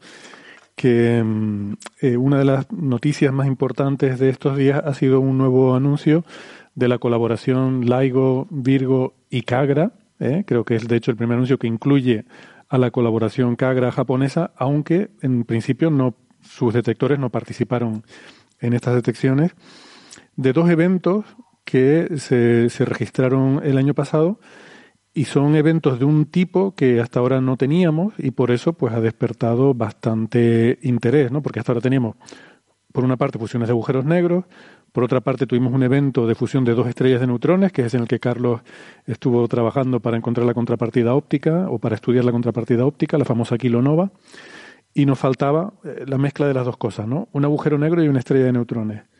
que por ahí dicen una colisión, para mí es como que el agujero negro se traga la estrella de neutrones, porque si de entrada tienes agujero negro, estrella de neutrones y al final tienes un agujero negro más grande, pues el, el relato que uno se monta mentalmente es que el agujero negro se ha tragado la estrella de neutrones, que además es 10 veces más masivo, o sea que... Es que, es que la palabra, la palabra correcta en realidad es coalescencia, pero Sí. ninguno queremos usar coalescencia salvo en coffee break. Entonces, al final terminas usando otra cosa. Po- Podemos decir Y después que, la- que las pero si fusiones de estrellas de neutrones normalmente dan un agujero negro. Sí. Mm. ¿Vale? Sí, O sea sí. que Pero eso sí es una fusión, ¿no? Pero, pero vamos a ver, si yo me, si yo me fusiono con un bocadillo de tortilla, no, no decimos que yo me he fusionado con el bocadillo de tortilla, decimos que me lo he comido, porque soy bastante más grande que el bocadillo de tortilla y al final lo que queda soy yo, más masivo, y el bocadillo de tortilla ha desaparecido, ¿no? Pues esto es un poco eso. El, el agujero negro es 10 veces más masivo que la estrella de neutrones. Sí, pero el tamaño es mucho más pequeño. Mm. El tamaño... Sí, yo me, yo me Sí, una- calculé un el agujero tamaño. negro de, de 8 masas solares eh, comparado con una estrella de neutrones de 1,5 masas solares. Ah, sí, la estrella sí. de neutrones tendrá del orden de dos, eh, 20 kilómetros así y el agujero negro pues eh, 6 kilómetros. Sí, así es más que- pequeño. No, son en- 12, no, de- del mismo orden más o menos. Sí. Pero igual creo, creo que justamente en este caso casi lo que dice Héctor, eh, digamos, de- del- se devoró la estrella de neutrones sin, sin ni siquiera desgarrarla. Este, que eso es algo llamativo. Raro. O sea, podría ocurrir si, si el agujero negro fuera menos masivo, que hubiera un proceso previo que quizá, bueno, en, en principio con los valores que, que- que de estos dos eventos, supuestamente eso no ocurrió. Es decir, es una deglución sin dejar migas. Se la trago entera. Eh, José, a pesar de que cuidado con el- tamaño. vamos. Con el micrófono que no te dé golpecitos en la... Eh, sujétalo así para que no vayan dando golpecitos, pues si no hace ruido. Bien. eh, ¿qué, más? eh, bueno, ¿por qué no contamos un poco la historia entonces de estos dos eventos? Eh, Francis, ¿quieres hacernos una introducción al, tema? Bueno, mm, muy brevemente, eh, estos son eh, observaciones de ondas gravitacionales de la tercera toma de datos, de la tercera ocasión de toma de RAN, el RAN O3, que este último duró un año entero. Y está planificado que empezara desde el principio los dos LIGO y Virgo y que se incorporaran los últimos dos meses eh, Cagra. Pero ocurrió la famosa pandemia del año 2020 que impidió que Cagra se uniera. Entonces, eh, Cagra, que me conste, no ha tomado datos en paralelo con los otros. Entonces, eh, se publicaron primero los seis primeros meses y ahora se han publicado los segundos seis meses. Eh, con los resultados de los primeros seis, seis meses del O3 más el O2 y el O1 teníamos con 50 ondas gravitacionales. ¿eh? Y se espera que en este eh, segundo seis meses del O3 eh, tengamos del orden, pues de un orden parecido, 40, 50 ondas gravitacionales nuevas. Entonces, eh, lo que está haciendo LIGO Virgo, Cagra, ahora se, ha incorporado a, a- los coautores, es publicar las ondas gravitacionales más representativas, más especiales por alguna razón, ¿no? Las que merecen la pena tener un artículo propio. Y después el resto de ondas gravitacionales se publicará con el catálogo. Habrá un catálogo eh, con todas las ondas gravitacionales y se analizarán todas de golpe. ¿eh? Entonces, estas son dos, dos ondas gravitacionales que se observaron a principios del año eh, 2020, en enero, el día 5 y el día 15 de, de enero. Sí, las y dos son muy dos justo una detrás de la otra, ¿no? Diez Sí, días de una Pero otra. eh, eso ha pasado con este con este segundo, con este RAN, con este ter- tercer RAN, ha pasado casi siempre. O sea, ha habido una cosa continua de, de detecciones. ¿eh? Eh, o sea, ya hay que acostumbrarse a. De hecho, ahora mismo las ondas gravitacionales se marcan con el día y la hora a la que se produce. Lo que pasa es que en divulgación a veces omitimos la hora. Pero ahora mismo oficialmente el nombre de la onda gravitacional incluye también la hora, porque ha habido varias ondas gravitacionales detectadas el mismo día. O sea, dos el mismo día. Entonces requiere eh, necesariamente poner la hora. ¿no? Eh, en cualquier caso, estas dos señales se- son relativamente cercanas, del, el- del 5 al 15 de, enero han pasado solamente 10 días, y son dos ondas que eh, lo que hay que tener muy claro es que lo que nosotros vemos es la onda gravitacional producida por la fusión de dos objetos que nos permite estimar la masa efectiva del sistema de los dos objetos, eh, más o menos el spin, el, momento angular de ese sistema, y a partir de ahí inferimos eh, cómo pueden ser las componentes. Pero la- las masas de las componentes y los spins de las componentes están relacionados entre sí por una curva que eh, no podemos saber exactamente cuánto vale, con lo que tenemos unos, rangos de incertidumbre que son rangos de incertidumbre importantes, ¿eh? que no, eh, donde hablamos de, eh, yo qué sé, 5,7 masas solares, pues tenemos un rango pues del orden de una casi dos masas solares para arriba, dos masas solares para abajo. Es decir, que podrían ser casi ocho masas solares o casi tres masas solares. O sea, estamos en, y eso a una sigma, ¿eh? O sea, tenemos mucha incertidumbre en los parámetros. Pero mm, parece que en estas dos ondas gravitacionales claramente uno de los objetos, el secundario, el de masa más pequeña, tiene mm, aparentemente menos de dos masas solares. Uno de ellos tiene una masa solar y media con un error del orden de una masa solar para arriba para abajo, y el otro tiene como 1,9 masas solares con un error de unas tres masas solares para arriba para abajo. ¿eh? Entonces, el más pequeño de, esta onda gravitacional, que es la, que se observó el 15 eh, de enero del año 2020, eh, al tener entre 1,5 y quizás pues 1,6, 1,4 masas solares, pues claramente debe ser una estrella de neutrones. Pero no lo sabemos. ¿vale? O sea, la onda gravitacional de la fusión de una estrella de neutrones y un agujero negro es diferente de la onda gravitacional de la fusión de un agujero negro y un agujero negro con las mismas masas. Pero la diferencia es muy pequeña. Y no tenemos instrumentos ahora mismo ni sensibilidad suficiente para ver esa diferencia. Entonces, ahora mismo lo que tenemos que tomar como criterio para decidir si el objeto es una estrella de neutrones o un agujero negro es la masa. Si la masa es menor de dos masas solares, tendrá que ser una, eh, una, estrella de neutrones. Es mucho más probable que sea una estrella de neutrones que un agujero negro, porque agujero negro de tan baja masa no hemos observado ninguno y, entonces, pero ese es el único criterio.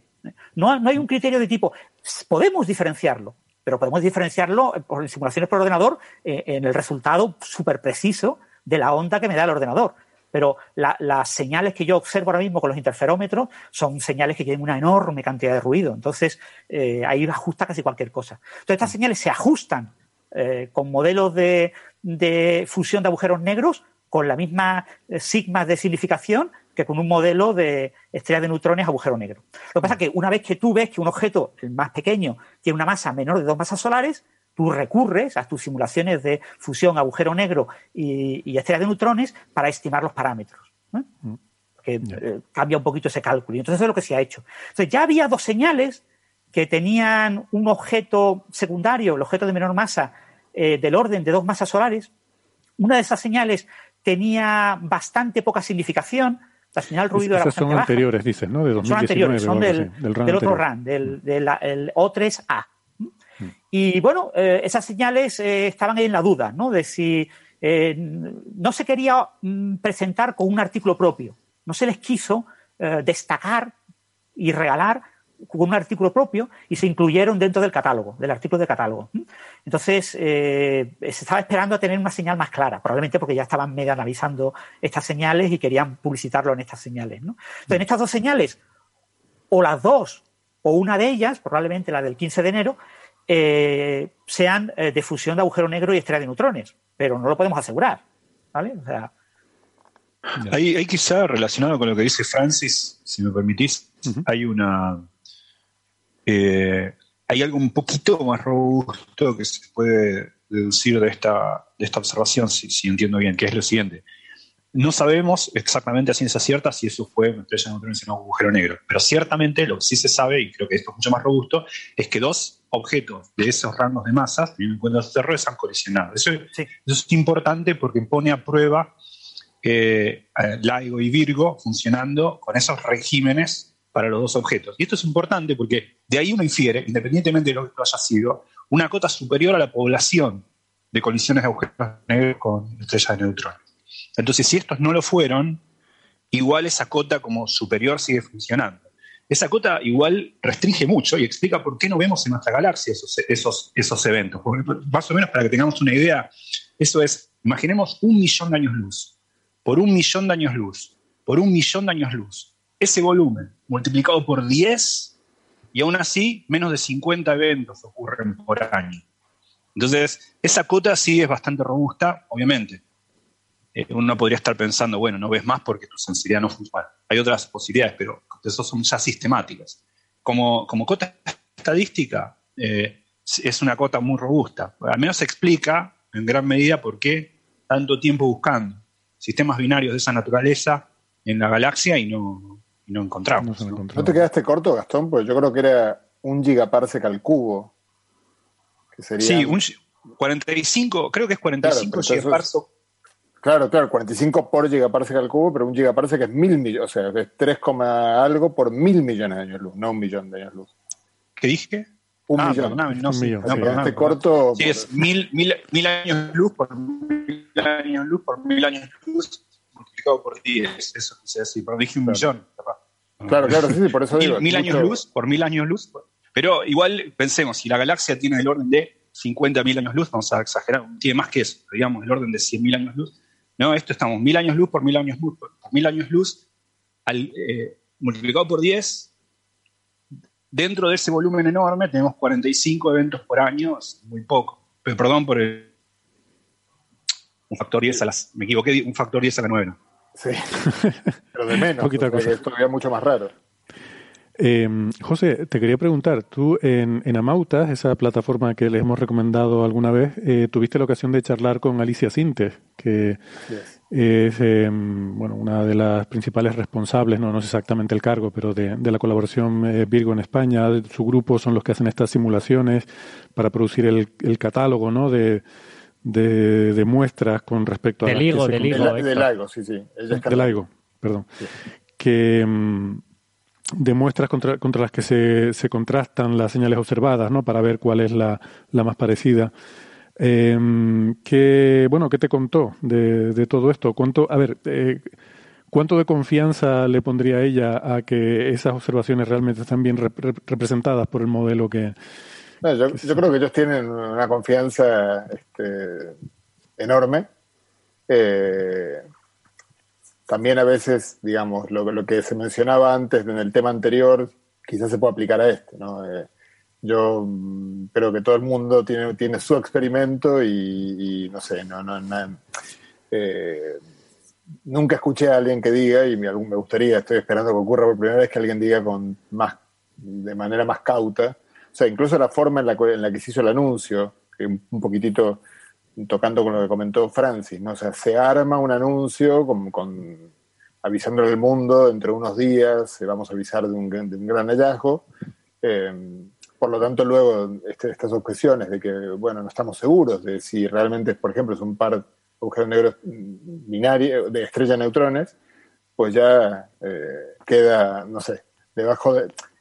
¿Cuánta gente llega? Es como cuando, cuando sale un artículo hablando mal de alguien y luego el periódico este, se echa para atrás, pero lo sacan pequeño en la última página. ¿no? O sea, a todo el mundo ya le quedó en la cabeza que ya se anunció, esto ya se descubrió, eh, tema marcado, vamos a lo siguiente.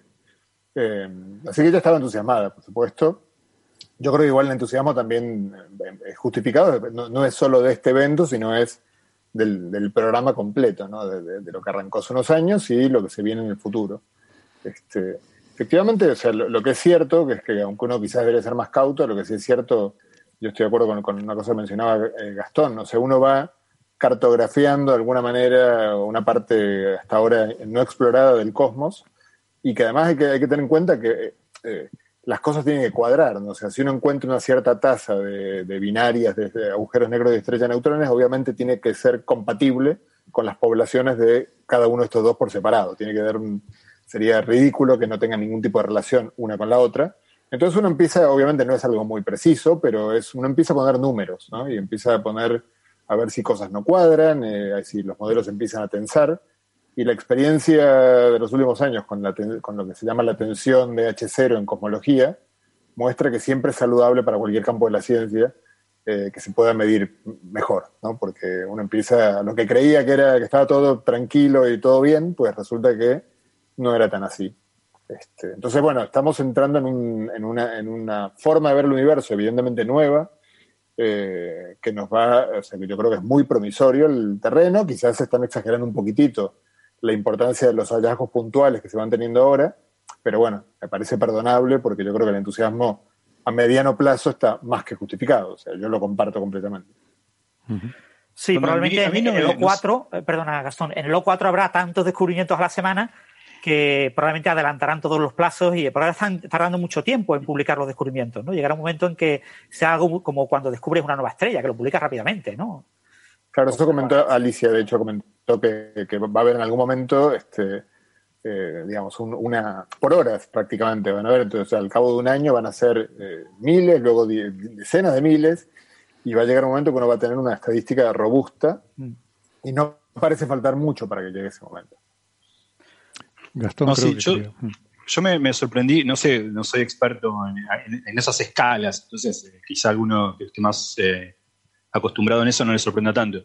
Pero de vuelta a esta cota para, evitar errores, ¿no? que son 45 eventos por gigaparsec cubo por año, ¿no? Gigaparsec cubo, ¿no? Son mil millones de años luz multiplicado por tres, ¿no? Eh, cada gigaparsec. O sea, a mí me sorprendió mucho esa, esa, yo no, no digo, teniendo en cuenta que se vieron 50 eventos, más o menos, o más de 50 eventos de colisiones con ondas gravitacionales, que este tipo de especie corresponda a algo tan, si, si mirás las, las cotas volumétricas para los otros eventos, me sorprendió lo poco, que lo diluido que está el universo de eventos como este. ¿no? Entonces son 45 eventos por gigaparsec cubo, gigaparsec por año. Es que es muy interesante que uno, uno eh, otra de las cosas que, que me, contó Alicia, digamos yo la verdad que conocía poco, cuando uno ve la gene- genealogía del sistema, cómo una estrella de neutrones y un agujero negro empiezan a, a- a- a da- danzar uno en torno al otro, hay básicamente dos posibilidades, que sean que realmente hayan sido estrellas que estaban orbitándose y murieron en el baile, por así decirlo, y, y luego sus cadáveres son los que terminaron el baile, o, eh, o que directamente haya sido parte, eso sería lo que llaman los eventos aislados. Son un, un par binario que durante, digamos, no sé, millones o miles de millones de años, no sé, los, los eh, plazos temporales están orbitando y acercándose y en el medio mueren, se forman un agujero negro, una estrella de neutrones y acaban fusionándose. Pero luego está la opción de que sea algo más colectivo, que sea en un lugar, en un tipo clúster, en un cúmulo en el cual hay muchos elementos involucrados. Entonces, por ejemplo, la estrella de neutrones podría haber sido arrojada eh, hacia el agujero negro por un proceso gravitacional en el cual, digamos, de- de- dentro de una, de, un- de una nube de un montón de objetos podría haber sido empujado gravitacionalmente hacia el agujero negro y encontrarse de repente en órbita con el agujero negro una vez formada la estrella neutrones. Y, y para mi sorpresa, o sea, son muy pocos eventos, son capaces de ir caracterizar con bastante, obviamente hay mucha incertidumbre, ¿no? Pero mucho menos de la que uno creería. digamos. yo creería que es absoluta. Perdón, tengo que sujetar el micrófono si no me llega, una- me riñen desde Tenerife. Sí. Y mm, nada, o sea, eh, uno está, está- claramente el, el el- universo está, estamos descubriendo que está repleto de, o sea, ya sabíamos que está repleto de galaxias, de estrellas, que se, pero estamos, bueno, empezando a poner números concretos con algunas de esas especies eh, y de las que hasta hace cinco años no sabíamos nada. Entonces, A mí lo que, lo que me, me gusta mucho pensar de todo esto de los observatorios de ondas gravitacionales es que eres sensible a eventos en todo el cielo, no estás, eh, no estás mirando a un punto concreto. Entonces, en ese sentido, se parece mucho a nuestro sentido del oído, que, que captas todo lo que está ocurriendo alrededor. ¿no? Entonces, la, la analogía de las ondas gravitacionales con escuchar no viene solo del hecho de que de que, bueno, es una onda, porque también la luz es una onda, en ese sentido no habría diferencia, sino con el hecho de que eh, te viene de todas partes y eres sensible a lo que viene de todas partes, ¿no? Entonces es como que, bueno, la- lo que decimos siempre, ¿no? La astronomía nació sorda y ahora después de no sé cuántos miles de años ya puede escuchar. Eh, me parece realmente increíble, ¿no? E incluso lo que pasó en 2017 fue que escuchamos algo, miramos y vimos lo que había allí, ¿no? Y lo que, lo que había pasado. Eh, A mí, a mí siempre me gusta recordar en ese sentido que en realidad eh, las ondas que miden, las ondas que hemos mandado por el sistema solar y que miden la densidad del plasma y todo esto, escuchan sonido en el plasma. ¿eh? Ondas, ondas de sonido de verdad en el plasma. La Voyager 1 escucha sonido en el, en el plasma. O sea, y ese sonido de verdad, no como las ondas gravitacionales, que es, una metáfora. Bueno, la, la famosa divulgadora y física teórica eh, Jana Levin, en su libro El blues de los agujeros negros, empieza el libro eh, planteando esa idea, la idea de que un humano, un astronauta, suficientemente cerca de un sistema binario de agujeros negros, eh, las ondas gravitacionales podrían deformar sus huesecillos en el oído y le podrían dar una sensación sonora a su cerebro, ¿no? Ella comenta que, claro, lo mismo la distancia no es segura para el astronauta y que tendría que tener algún tipo de ayuda para corregir las fuerzas de marea gravitacional que podría sentir, pero que eh, según ella plantea en, eso, y eso lo ha- se supone que lo, obtuvo, bueno, eh, Jana Levin cuando actúa como eh, divulgadora, lo que hace es entrevistar a gente. Entrevistó, fue a Laigo, entrevistó a todos los, que han recibido el premio Nobel. El libro básicamente son ese tipo de entrevistas. Y en varias de esas entrevistas le comentaron esa idea a los que han, después han recibido el premio Nobel. O sea que eh, los que han recibido el premio Nobel creen que las ondas gravitacionales se escuchan y se podrían escuchar si estuviera suficientemente cerca de una fuente. Yo, de todas formas, quería, quería aclarar que mi analogía, por supuesto, no tenía nada que ver con la naturaleza física, que, que es lo que decía Alberto, que el sonido es una onda de presión. Eh, por supuesto, no es, no es el caso de las ondas gravitacionales, que además ni siquiera son ondas escalares, y que, y que tampoco tiene que ver con el hecho de la sensación fisiológica del sonido, sino con el hecho de la omnidireccionalidad de la detección, ¿no? de que no tienes que estar mirando en una dirección, sino que eres sensible a todo lo que pasa a tu alrededor. Hay, hay también una buena analogía que es la frecuencia. ¿no? La frecuencia es una frecuencia comparable con la audible, a diferencia de... eh, ese es un punto. ¿no? Pero también acerca de la direccionabilidad, lo cual por triangulación, y por eso es importante tener muchos detectores. eh, no sé si lo dijeron en el momento que me desconecté, que fue breve, pero eh, es interesante también ver la, participación de los detectores en este evento. ¿no? Justo eh, Cagra se lo perdió porque empezó a funcionar en el 2020, no obstante, no estaba, esto fue en enero del 2020, así que no, no participó de esto, pero ahora va a estar funcionando. Entonces, esto va a estar buenísimo para los próximos eventos. El otro, el, otro punto es que uno de los detectores del LIGO, del LIGO eh, el, de, Washington, estaba apagado en la, en la observación del primero, del 5 de enero. Así que solamente lo detectó y con mucho ruido Virgo y lo detectó el otro, el de, el de Livingston, el LIGO. En cambio, el segundo, el del 15, eh, es, sí fue detectado por los tres. ¿no? El, de- el que participa en un agujero negro de 5,7 masas solares y 1,5 masas solares. Eh, entonces, eh, está bueno, ahora vamos a tener a Cagra funcionando ahí. Va, digo, vamos a tener, qué sé yo, quién soy yo, ¿no? Pero digo, vamos a tener, los humanos tendremos, tendremos a Cagra funcionando y va a estar bueno, digamos. Una, una cosa Sí, porque eso, interesante eso habla de la direccionalidad, digamos. Yo le, le pregunté a Alicia, aunque ya sabía la respuesta, porque me, me la había leído en el paper, pero eh, la proximidad de los dos eventos en 10 días, cuando se lleva, uno podría decir, llevan 5 bueno, claro, ha habido upgrades, ¿no? Pero bueno, que en un año dos eventos justo estén con 10 días de separación. Por supuesto, cosas más raras se han visto, hay gente que gana el casino este, dos veces seguidas, pero, pero bueno, podría ser también algo que se está buscando y que no se ha encontrado y que el día que se encuentre yo creo que no sé cuánto va a aportar científicamente, pero desde luego va a ser espectacular, que es el observar la primer, el primer efecto de lentes gravitacionales con, en, onda- en ondas gravitacionales. ¿no? Entonces, eh, efectivamente, una señal que estas dos señales vienen de 900 y 1000 millones de años luz, más o menos, bueno, con barras de errores grandes. Y en esas distancias, digamos, 10 días son perfectamente posibles eh, diferencias de camino. Eh, o sea, podrían ser a priori dos imágenes de lo mismo. Lo discuten en el paper y lo descartan. Lo discuten lo descartan muy rápidamente. A mí no me convenció, la, o supongo que lo descartan por buenos motivos, digamos. Además sería muy espectacular poder anunciarlo. Pero el argumento de las diferencias de masas, por ejemplo, que fue el que me dio Alicia, a mí no me convence porque yo como, como mal físico teórico, digamos, pero me acuerdo de cuando hacía experimentos que la barra de error hay que tomársela en serio. Entonces, por eso, con lo que comentamos antes de los homininos, también, o sea, si, si, una, si una de las masas es 8 y la otra es 5,7, pero es que la de 8 es 8 más menos 2, y la de 5,7 también es más menos 2, pues son la misma masa. Sí, a mí me pareció sistemático, aparte de la coincidencia esa, y el hecho de los dos, 300 megaparsec de acá, 270 megaparsec y 300 megaparsec. Más, ¿no? Cuando, ¿Cuántas veces explota una supernova y uno tiene que esperar unos años para verlo de nuevo? O sea, un- un- unos, unos lensing de, esos, eh, de ese orden de magnitud en 300 megaparsec, eh, como dice José, ¿no? Podría haber... Tienen, tienen, otra, tienen otra cosa más. Las masas, es verdad que tienen errores grandes, pero en principio no solapan mucho, solapan algo, pero no mucho.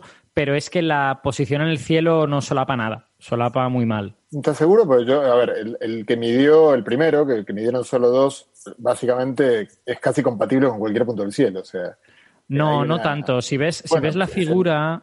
Yo la vi, eh, yo la vi, es enorme la, la- la parte del cielo en la que puede venir y el otro es mucho más chiquitito y a ojo, para mí solapa. Justamente, por, por eso que pasaba antes, que decía antes, de que solamente dos eh, detectores estaban funcionando y no los tres. Claro, claro. Justamente, no sé, no sé si eh, no son iguales sistemáticamente, las dos mediciones no son iguales acerca de la direccionalidad. Está bien, uno puede igual hacer unas franjas, pero hay un caso abierto ahí, ¿no? Al menos.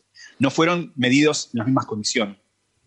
No lo sé, las, las, las, eh, las, curvas que ellos ofrecen no solapan demasiado y es parte de la argumentación que dan. Dan lo de las masas y también el no solapamiento en el, en el cielo. Solapan un poquito, ¿eh? eso sí que es verdad, un poquito sí, pero, pero realmente poco. De todas formas, seguro que pueden comprobar que la señal sea, eh, sea claramente diferente. Quiero decir, si son imágenes del mismo evento, la, el, el plot de de intensidad, frecuencia frente al tiempo tendría que ser el mismo, ¿no? Tendrías que recibir la misma señal, pero en un tiempo diferente. Eh, y, es posible que no sean compatibles. Pero puede, que el, puede que el efecto lente te la deforme un poco, porque igual que deforma las, las imágenes visuales. Sí, pero que igual, puede ser igual eso lo han tenido en cuenta y han comparado las señales, ¿no? Creo que sería la forma más. Eh, más, rotunda de, decir si sí o si no es, compatible. yo creo que probablemente lo que no pueden afirmar es que sí. Entonces, eh, como no pueden afirmar mm. que sí, pues no se dice nada, porque aquí no vas a andar diciendo es posible. Eh, yo hace poco escuché una charla sobre lentes gravitacionales y hay un montón de efectos de lentes que están estudiando y lo escuché por una de las personas del AIGO que se dedica específicamente a eso. Entonces hay un grupo de gente que está, mm. sabe que se gana el pan el día que, o, el cielo, o algún premio, o qué sé yo, la gloria, cuando, el día que lo, que lo pueda firmar, pero claro, la carga de la prueba está en quien afirme que lo observó, no, no. Claro. Sí, claro, claro. Sí, aquí digamos todo apunta que no, pero no se puede descartar. Obviamente, en este tipo de cosas nunca puedes descartar este tipo de cosas, ¿no? Eh, un punto importante que quizás eh, me gustaría destacar que eh, es que esta señal del 5 de enero que se observó solamente por dos detectores, por Virgo y por Livingston, es mucho más intensa que la otra señal. Tiene una relación de señal-ruido de 13. Es una señal difícil de ver, ¿eh? Para, el ojo no experto, cuando tú miras la señal, más o menos la ves en Livingston. En Virgo no ves nada. No tiene nada que ver con la señal de la primera onda gravitacional, la GW 15 19 0914, que esa tenía una señal ruido de 24. Sí, que parecía de mentira casi. De los, Se veía, cualquier persona que no supiera nada la veía y la escuchaba. Ah. Estas señales son más difíciles de ver. Sin embargo, la señal del 15, la señal que es más prometedora, porque a priori hay mayor diferencia de masa entre el primario y el secundario, es una señal en la que tú no ves nada. A vista no ves nada. Mm. Eso tienes que aplicar un algoritmo para ver algo. Si, si, yo te doy la imagen y te digo dónde está, tú no lo sabes encontrar. Mm. Y, ha sido observada por tres detectores. Mm. Tiene del orden de 8, eh, entre 8 y 10 eh, no, no, perdón, un poquito menos de 10 eh, de señal ruido. El límite ahora mismo es en 8. El límite original, el límite del primer RAN era de 12, pero lo bajaron conforme han ido mejorando la manera de analizar las señales, ¿no?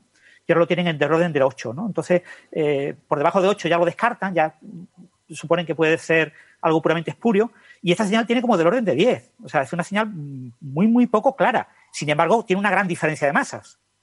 Con lo que desde el punto de vista de venderlo como fusión, agujero negro, estrella de neutrones, es la más clara, la del 15. Mm. Bueno, alguna cosilla más, sobre todo José y Gastón, que han, estado siguiendo ese tema. Quizás la, conclusión que hay que remarcar es que no sabemos seguro que sea una estrella de neutrones el objeto pequeño, ¿no? Que, pensamos que sí, pero es de esas cosas que, no, no, puede estar uno seguro del todo, ¿no? Sí, yo un comentario más respecto de, la observación de, Gastón sobre la cota. Es cierto que si fueran una imagen de. fuera un, mismo evento observado con dos imágenes, pues la cota se respeta, sería más grave, más, más severa, pero estaría. No, no, no invalidaría la cota. Y el otro comentario que, que, puede ser obvio, pero cuando, bueno, cuando yo me di cuenta, pues no me resultó tan obvio, entonces lo comento por si acaso, es que la cota es local, ¿no? Porque uno eh, digamos, eh, como cuanto más lejos ve, digamos, por la cuestión del redshift, uno seguramente no, no es este, una tasa con, constante, eh, la que uno tiene en un gigaparsec al cubo, este, en Z igual a cero que en, Z igual a 500, qué sé yo. entonces eh, es local y nada más que eso. está ajustada. Por eso, por eso habla. ¿Cómo, exageráis los teóricos? Es Z igual a 500. Z igual a 500 no hay ni estrellas ni, casi nada. ¿Has estado ahí? No, no, yo no he estado en Z igual a 500. Bueno. ¿Algo Yo, más no, sobre yo no he estado tampoco donde el hombre dragón este y les erre a los chinos así de muy mala manera, así que no sé. A ver si va a ser por eso, si no, no se podría hablar. Sí, pero bueno, el, el- el amanecer cósmico se descifraba en orden de 7 igual a 20, eh, con las medidas estas que hubo ahí en Australia, cuando antiguamente se fijaba del orden de Z igual a 14. O sea, Mm. que hablar de, de es- estrellas, de neutrones, mucho más allá de, de Z igual a 10, pues yo es Me doy, me- dedos. me- me doy por corregido, me doy por corregido. Tiré un número al azar y Es que hay que ser, a ver, hay que ser, hay que ser cosmólogo para tener clara la relación entre eh, Z y, y tiempo real, ¿no? Porque es muy, es una relación un poco extraña, la verdad. Sí, pero bueno, el Es muy- CMB, el, el fondo cósmico de microondas es de Sí, 1100. está en o sea, es 1100, sí, eso, eso lo tengo claro. Pero, Claro, pero es cierto como- que la pero como- logarítmica. Exacto, como es no lineal, a mí el, el Z igual a 1000, pues me dice, muy bien, correcto, pero no tengo ni idea de dónde está todo lo demás. Pero el 500, claro, uno diría, pues el 500 es a mitad de camino. No, No, porque es muy no lineal. el 500 está muy cerca del 1100, ¿no? Pero bueno. Bueno, Y eso, que vamos a tener muchas noticias de este tipo. Yo espero que haya dos o tres artículos antes del, del catálogo, porque eso significará que han visto cosas muy curiosas y muy interesantes. ¿no? A mí lo que me encantaría ver es una onda gravitacional en la que se pudiera determinar muy precisamente el spin, el, el momento angular de alguna de las fuentes, ¿no? que es algo que nos Claro. queda y eso confirmaría que en este tipo de, de eventos los agujeros negros ya parten con un spin alto. ¿no?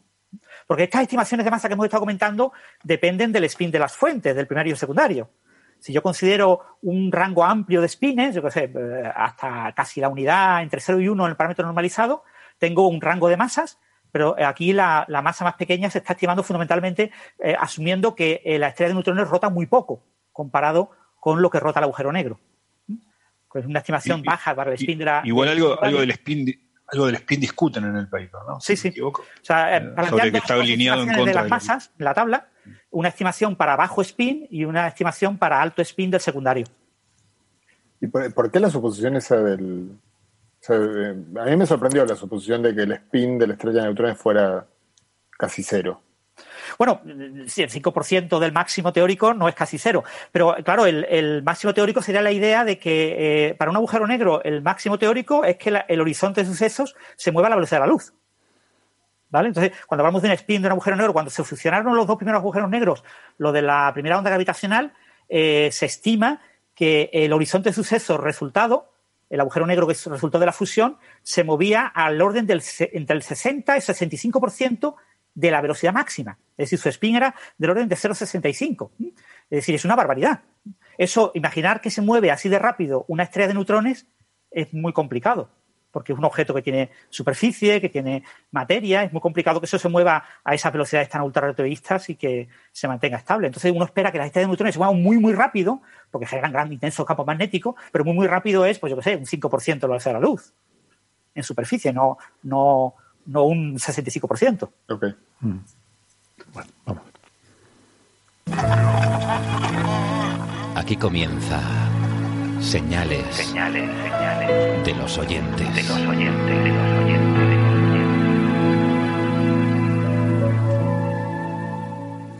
Bueno, pues vamos a ver qué es lo que nos ponen eh, los oyentes que han estado siguiendo el, el directo en el chat de YouTube. Por ejemplo, eh, Bruno Jiménez nos hace aquí una recopilación de algunas de las preguntas que han surgido. Le damos las gracias, como siempre, a Bruno. Eh, Jorge Alcácer pregunta, ¿cuál sería el mejor sitio de la península ibérica para observar el eclipse de agosto de 2026? Yo no tengo ni idea. No sabía que había un eclipse en agosto de 2026. De 2026, pero madre mía, si para entonces ya nos habrán vacunado cinco veces y contra, contra otras cosas, habrá habido otra pandemia. Yo, yo lo más que puedo decir es que lo más probable es que sea de día. La verdad es que yo no tengo ni idea. Esperad, si quieres podemos hacer una Eh, búsqueda por internet. ¿Es un eclipse de sol? Pregunto, porque como no dice, lo mismo hay un eclipse de luna, yo qué sé. y- Pero sería, o sea, sería un poco raro preguntar por el eclipse de luna 2026 cuando seguro que habrá 14 de aquí entonces, ¿no? Bueno, pregunta Daniel Caballero, ¿qué ocurrió con los neandertales? Si se extinguieron o se aparearon con los Homo sapiens y somos mitad neandertal y mitad Homo sapiens. Bueno, les dejo a ustedes que lo contesten, pero eh, creo que Vale, algo le de puedo, hay, le puedo pero no- contestar le puedo contestar a lo del eclipse con los eh, científicos datos de un GIF que sale en Wikipedia, ¿vale? Pues y de acuerdo a esos datos, el norte de la península ibérica sería probablemente el mejor lugar. En plan, eh, quizá Castilla y León, Galicia, eh, a lo mejor Asturias y, y luego quizá un poquito en Aragón. Pero digamos que por debajo del tercio norte de la península ibérica no se ve la totalidad, según este GIF altamente científico. Y ver un eclipse en Galicia con, con la tendencia a lluvias que hay en ese lugar es como la real. Pues sí. Eh, José, ¿quieres decir algo por alusiones o No sé qué está diciendo acá. te llega con interferencias, no? Bueno, eh, Eh, Hay, hay un dicho que dice que, eh, la verdad que no me lo acuerdo bien, lo voy a citar mal y me van a matar alguien que algún gallego que lo escuche, pero como suele ser malo el tiempo de junio, suelen decir algo así como que el verano empieza, no sé, el, cu- eso es un, tiene una rima que no me acuerdo, pero como que el verano empieza el 50 de mayo. Mm. Eh, y ahora hay gente que está, en- como, como continúa, ya empezó julio y sigue habiendo un tiempo poco veraniego, están extendiendo eso. este, y- así que no, no, si aquí ver un eclipse acá sería un milagro. Yo al hablar de Galicia le pregunté a José y no a Carlos, porque yo voy por donde vive la gente, no donde, no donde han nacido. ¿Dónde ha nacido? Sí. Sé, sé de dónde se pase, no de dónde se nace, ¿no? Sí, sobre el tema de los neandertales, una cuestión que a mí me gusta no olvidar, pero que cada día está más de, olvidada por casi todos los divulgadores, es el tema de que eh, muchos eh, antropólogos consideran que eh, es una subespecie, que no es una especie. Es Homo sapiens neanderthalensis y Homo sapiens sapiens. Sí, porque de Que hecho no ha habido algo de mezcla. ¿no? Es una cosa que se ha descubierto, que de hecho tenemos un poquito, no, no mitad y mitad, como pregunta aquí el oyente, pero sí hay un poquito de ADN neandertal en el humano Sí, moderno, ¿no? porcentajes del orden del 3, 5%, cosas así, depende del lugar de origen de la persona. Son Y sobre todo, bajos. sobre todo en europeos, demostrando que efectivamente la mayor parte de poblaciones neandertales estaban, estaban en Europa. y sobre todo que está ausente en africanos. Eh, Mm. En africanos puros está ausente, entonces eh, se ve que esa hibridación ocurrió eh, en la salida hacia arriba, ¿no? Pero Sí. que ya os digo, mm, eh, son cuestiones que no están muy claras, ¿no? A la gente que le encanta tener muchas especies de homínidos, porque parece que eso significa que, que somos un animal más, ¿no? O sea, qué mejor manera de demostrar que, que somos un animal que, que tenemos muchísimas especies, ¿no? Igual que hay muchas especies animales, ¿no?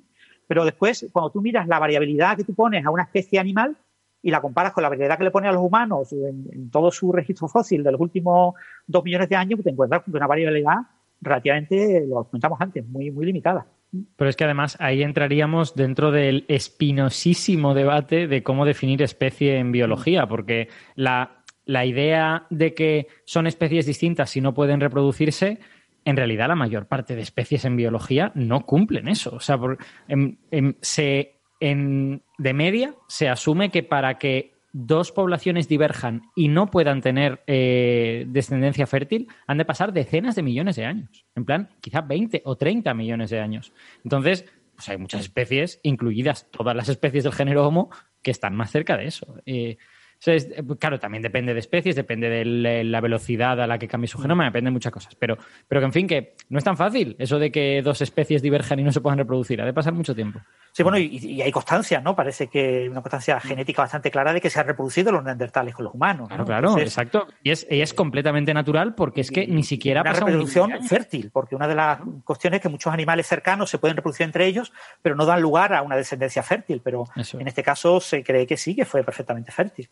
Eso es, es que es, es complicado ese detalle. Bueno, y los, los denisovanos, por ejemplo, el, el, el ADN denisovano está presente en el este de Asia, lo cual es normal también, porque los denisovanos pues estaban en, en Siberia como mínimo y seguramente en otros sitios de Asia también. Ujú. Bueno, em, Pero es, em, espera, déjame, déjame que añada una cosa. Pero eh, yo, en respuesta directa a la pregunta del oyente, diría que pasaron las dos cosas. O sea, que, que se reprodujeron con nosotros. Seguramente los eventos no fueron súper abundantes, pero, pero sucedieron y por eso queda ese remanente de ADN neander- neandertal, sobre todo en Europa. Pero también se extinguieron. Sucedieron las dos cosas, ¿no? O sea, de hecho, lo que se cree es que los neandertales estaban ya en claro declive cuando empezaron a entrar en contacto con Homo sapiens y el papel de Homo sapiens en el final de ese declive pues no está claro, pero, pero es bastante probable que ya estuvieran extinguiéndose durante cierto tiempo, antes, antes incluso de eso.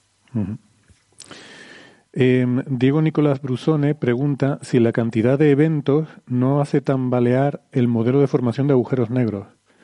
Eh, la cantidad de eventos que se registran de ondas gravitacionales, supongo que se refiere. Mm, No, no sé, no sé si han oído ustedes algo al respecto. Yo no he oído a nadie que esté preocupado porque hay demasiados eventos.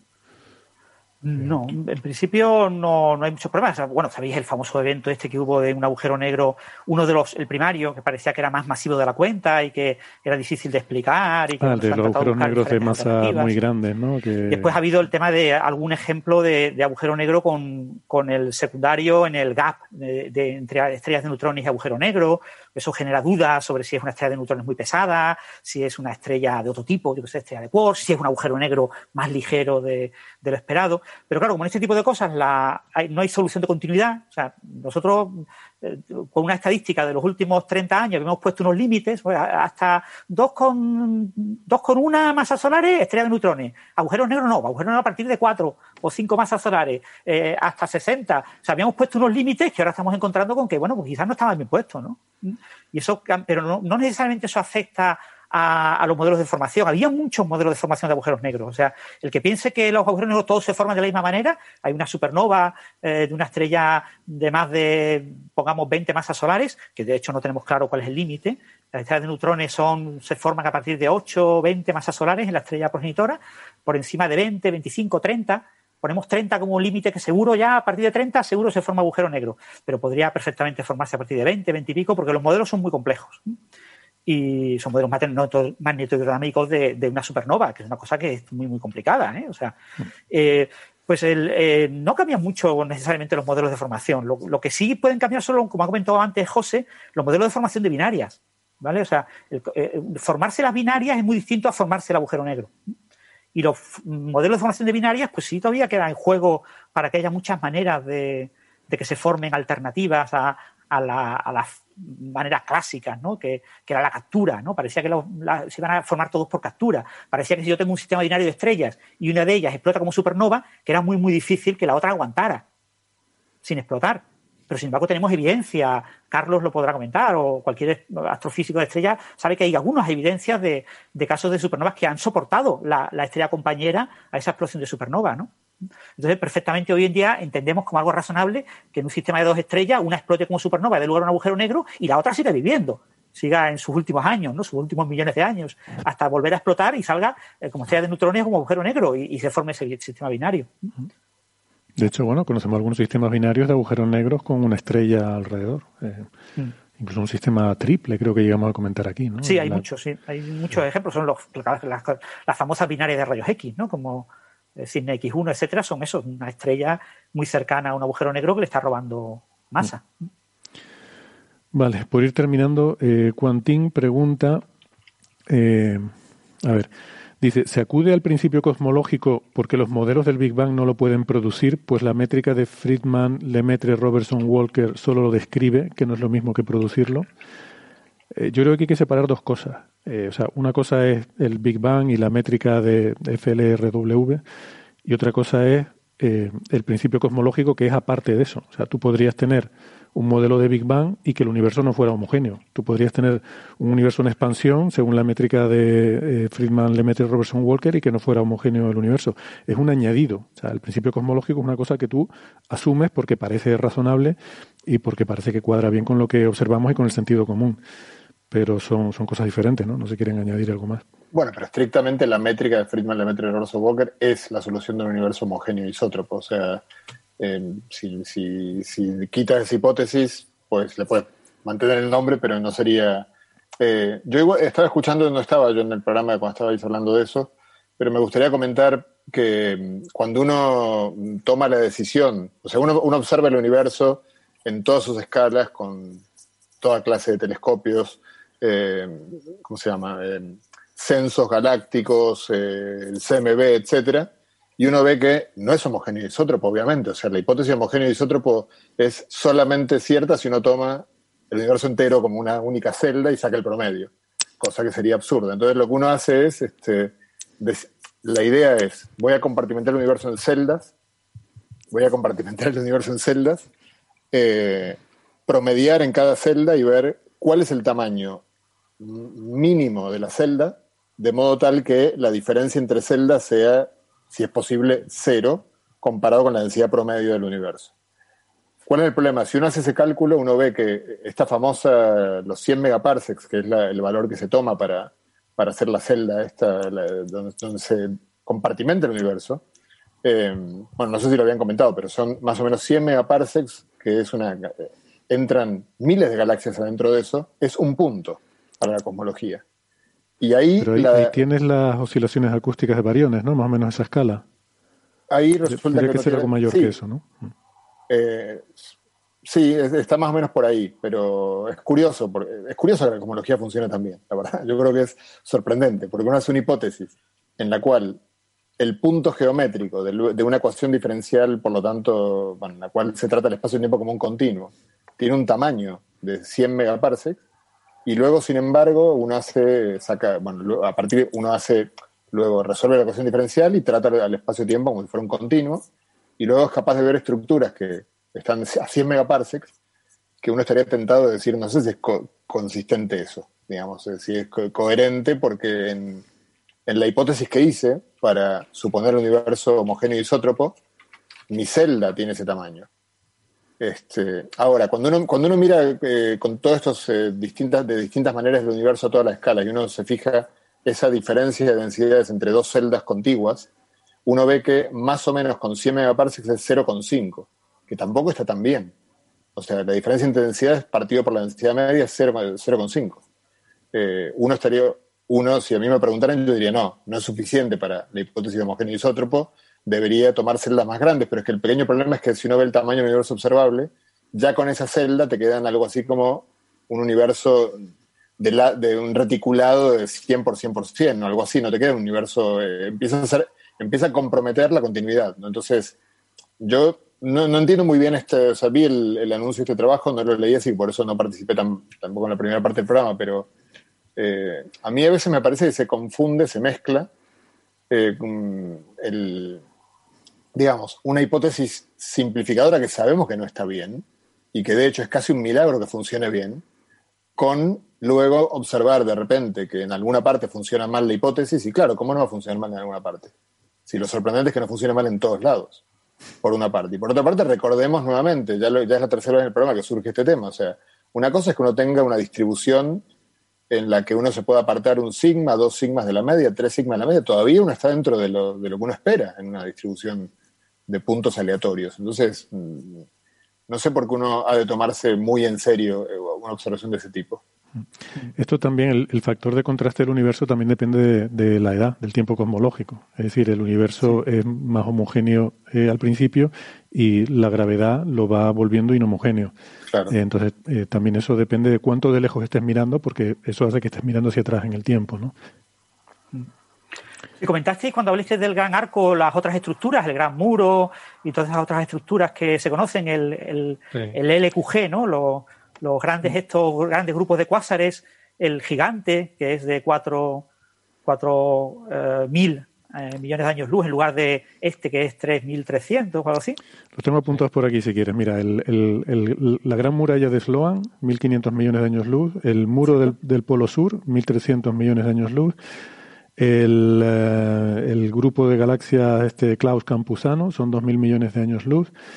El, el gran grupo de, de cuásares, que el, nombre es buenísimo, Huge Large Quasar Group, que es 4.000 millones de años luz. Y luego el Hércules Corona Borealis, que es, eh, bueno, no se sabe, pero a lo mejor 10.000 millones, ¿no? Pero bueno, es lo que dice José, que, que también eh, fluctuaciones eh, aleatorias son esperables. Eh, tú al final lo que tienes es la amplificación. O sea, al final eh, todos partimos de las semillas primordiales de, de las fluctuaciones cuánticas, ¿no? Que, eh, originales, que, que eran vamos, una pequeña inhomogeneidad del universo primitivo que se ha amplificado por la gravedad hasta las estructuras actuales. Entonces, bueno, decir principio cosmológico es decir que a grandes rasgos. Por eso le, eh, en la conversación que teníamos, ¿no? Comentaba yo que el hecho de que tú encuentres una montaña grande, ¿cuánto anula o cuánto de grande tiene que ser la montaña para que te estropee tu idea de que la Tierra es esférica? Eh, o sea, ¿Hasta qué punto o en qué situación, en qué circunstancia tú puedes decir que la Tierra es esférica y te quedas tan tranquilo o ya tienes que empezar a meter esfericidades? Pues es que depende en qué contexto estés hablando. Sí. Bueno, y después una cosa importante recordar sobre la Tierra esférica. Recordar a todos nuestros oyentes que una bola de billar de reglamento tiene más montañas que la Tierra. La montaña más alta de la Tierra respecto a la media de longitud de la Tierra está dentro del rango eh, legal permitido para las fluctuaciones de una bola de billar. Es decir, que cuando se habla de que la Tierra es un geoide, que no es una esfera, eh, la gente se imagina que es una cosa como más achatada, ¿no? como una especie de balón de playa achatado, y sin embargo es tan redondo que una persona vista no la distinguiría, porque nadie distingue que una eh, bola de billar no es esférica. Y por otro lado, comentar el tema este de que el principio cosmológico, fundamentalmente en cosmología, se ve en el CMB, en el fondo cósmico de microondas. El fondo cósmico de microondas, las anisotropías empiezan en el del orden de una parte por 10.000.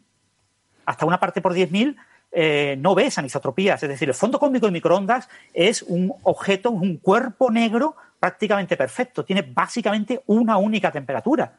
Las anisotropías son muy pequeñas. Eso, eso es el principio cosmológico. El principio como podemos ver el universo de manera más clara como una cosa íntegra y global, lo que vemos es un único color. Es, una cosa perfectamente homogénea y perfectamente isótropa. Tenemos que ir al detallito para poder ver esas, irregularidades. Venga, y les planteo ya la última. Eh, Rocío Gemma Cuellar nos pregunta, dice, a mí me gustaría saber qué condiciones de conservación han de darse en un resto humano para que pueda detectarse ADN mitocondrial. ¿Vale? Yo no tengo ni idea. Pues, pues eh, suficientemente buenas, quiero decir. suficientemente buenas, vale.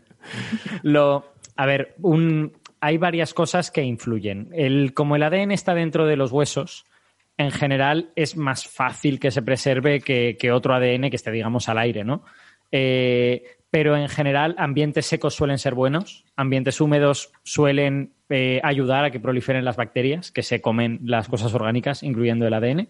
Eh, y suele en restos humanos en concreto, que muchas veces el ADN se saca de, dientes, pues es importante que esté bien cerrado el, el, hueso, en este caso. Los dientes están muy bien cerrados y por eso en general se puede sacar ADN de ellos. Otros huesos que dependiendo de su estado de conservación, pues si, si, el hueso se rompe por la mitad, pues lo normal es que ahí entren las bacterias, se lo coman todo, mientras que si el hueso está bien sellado, digamos, pues, pues es más difícil. ¿Quedar enterrado en arcilla ayudaría a esa conservación, que te, te lo deja como herméticamente sellado? Si la arcilla es anóxica, eh, y por lo tanto no puede entrar fácilmente oxígeno, sí, sin ninguna duda. Claro. Eso, no es lo que había en Denisova, en, en, las cuevas donde se encontró ADN con PCR, sacaron ADN. Recuerdo estuvimos comentando en un episodio ah, anterior. No, no, no. Eso era metagenómica, eso era de restos del suelo. De restos eso del es. suelo, ¿no? Ahí, ahí, ahí, no estábamos, ahí estamos hablando eh, completamente del, del el, el espectro contrario, digamos. Ahí asumimos que se va a haber degradado mucho, que va a haber muchos problemas porque estamos simplemente mirando en la Tierra, y, pero de mirar muchos trozos de la Tierra y hacer una reconstrucción detallada, pues conseguimos sacar cierta información. Es, es completamente lo contrario. Vale, es pillar trozos sueltos de aquí y de allá, pero los juntas todos en... Sí. en un, punto, un punto muy importante que hay que recordar, que mucha gente no, lo, no, lo, no, es consciente quizás de ello, ¿no? La gente piensa, bueno, el ADN está dentro de la célula, entonces dentro del hueso habrá como una especie de liquidillo que se conserva y entonces tenemos que hacer un agujerito en el hueso y sacar el liquidillo. No, no, perdona. Lo que se hace es meter una taladradora, se taladra un agujero en el hueso, se sacan esos polvillos, que son polvillos de hueso, de hueso, sí. polvo de hueso, y en ese polvo de hueso es donde se encuentra el ADN. ¿Vale? O sea, que eh, eh, tú necesitas que el, el, hueso pues esté preservado de tal manera de que no haya entrado, pues va, hay bacterias que atacan el hueso, la roca, etcétera, y que penetran dentro del hueso y son capaces de comerse lo que hay dentro. Lo importante es que esté preservado, pero que, que estamos hablando de hacer un agujero con un taladro, de meter un taladro pues, unos milímetros dentro del hueso y extraer lo que está ahí. Lo más difícil de la eh, paleogenómica es garantizar que no haya contaminación.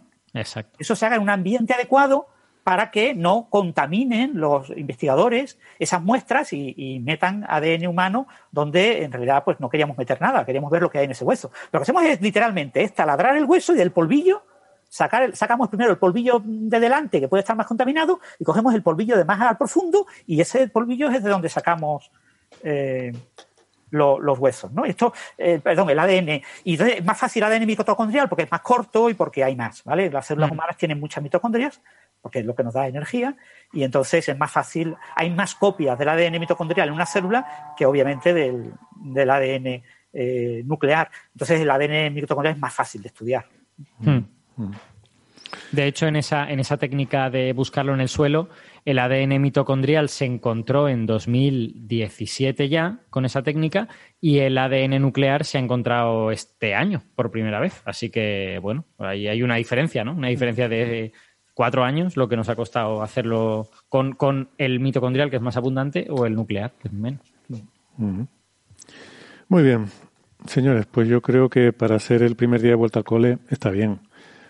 Em, sí, estamos en, en, la media, ¿no? Entre dos y tres horas. sí, casi, casi en la media justa. Si quieres, no, no, sé, nos ponemos un ratito, pongo algo de música o algo así para rellenar siete minutos y estamos justo ahí entre dos y tres horas. Bueno, sí, el próximo episodio será más breve, ya lo voy, ya lo voy advirtiendo desde ya. Eh, nada, pues ha sido. Lo mismo hay alguna pregunta última que podemos contestar para rellenar esos siete minutos. Siete minutos. No, lo, lo, quiero dejar. Estoy cansado ya. Me, me, está haciendo efecto la vacuna de ayer y, y, estoy ya un poquillo cansado. Bueno, pues nada, lo dicho. Muchas gracias, Carlos, Alberto, Francis, José, Gastón, también a Ángel, que estuvo con nosotros el primer rato. Un mandamos, mandamos, por supuesto, un saludo a María, a nuestra amiga Neferchiti, que eh, bueno, se puso malita hoy a última hora y no ha podido acompañarnos como teníamos previsto. Pero bueno, yo creo que hemos conseguido eh, remontar y arreglarnos sin ella, que no, no, no, es fácil, no es fácil. Así que mandamos un abrazo y que te recuperes pronto, María. Eh, nada, gracias a los amigos que nos han estado siguiendo en el chat, a la gente que nos ha escuchado hoy. Nos vemos la semana que viene si ustedes lo tienen a bien. Hasta la próxima semana. Hasta luego. Chao, chao. Chao, chao.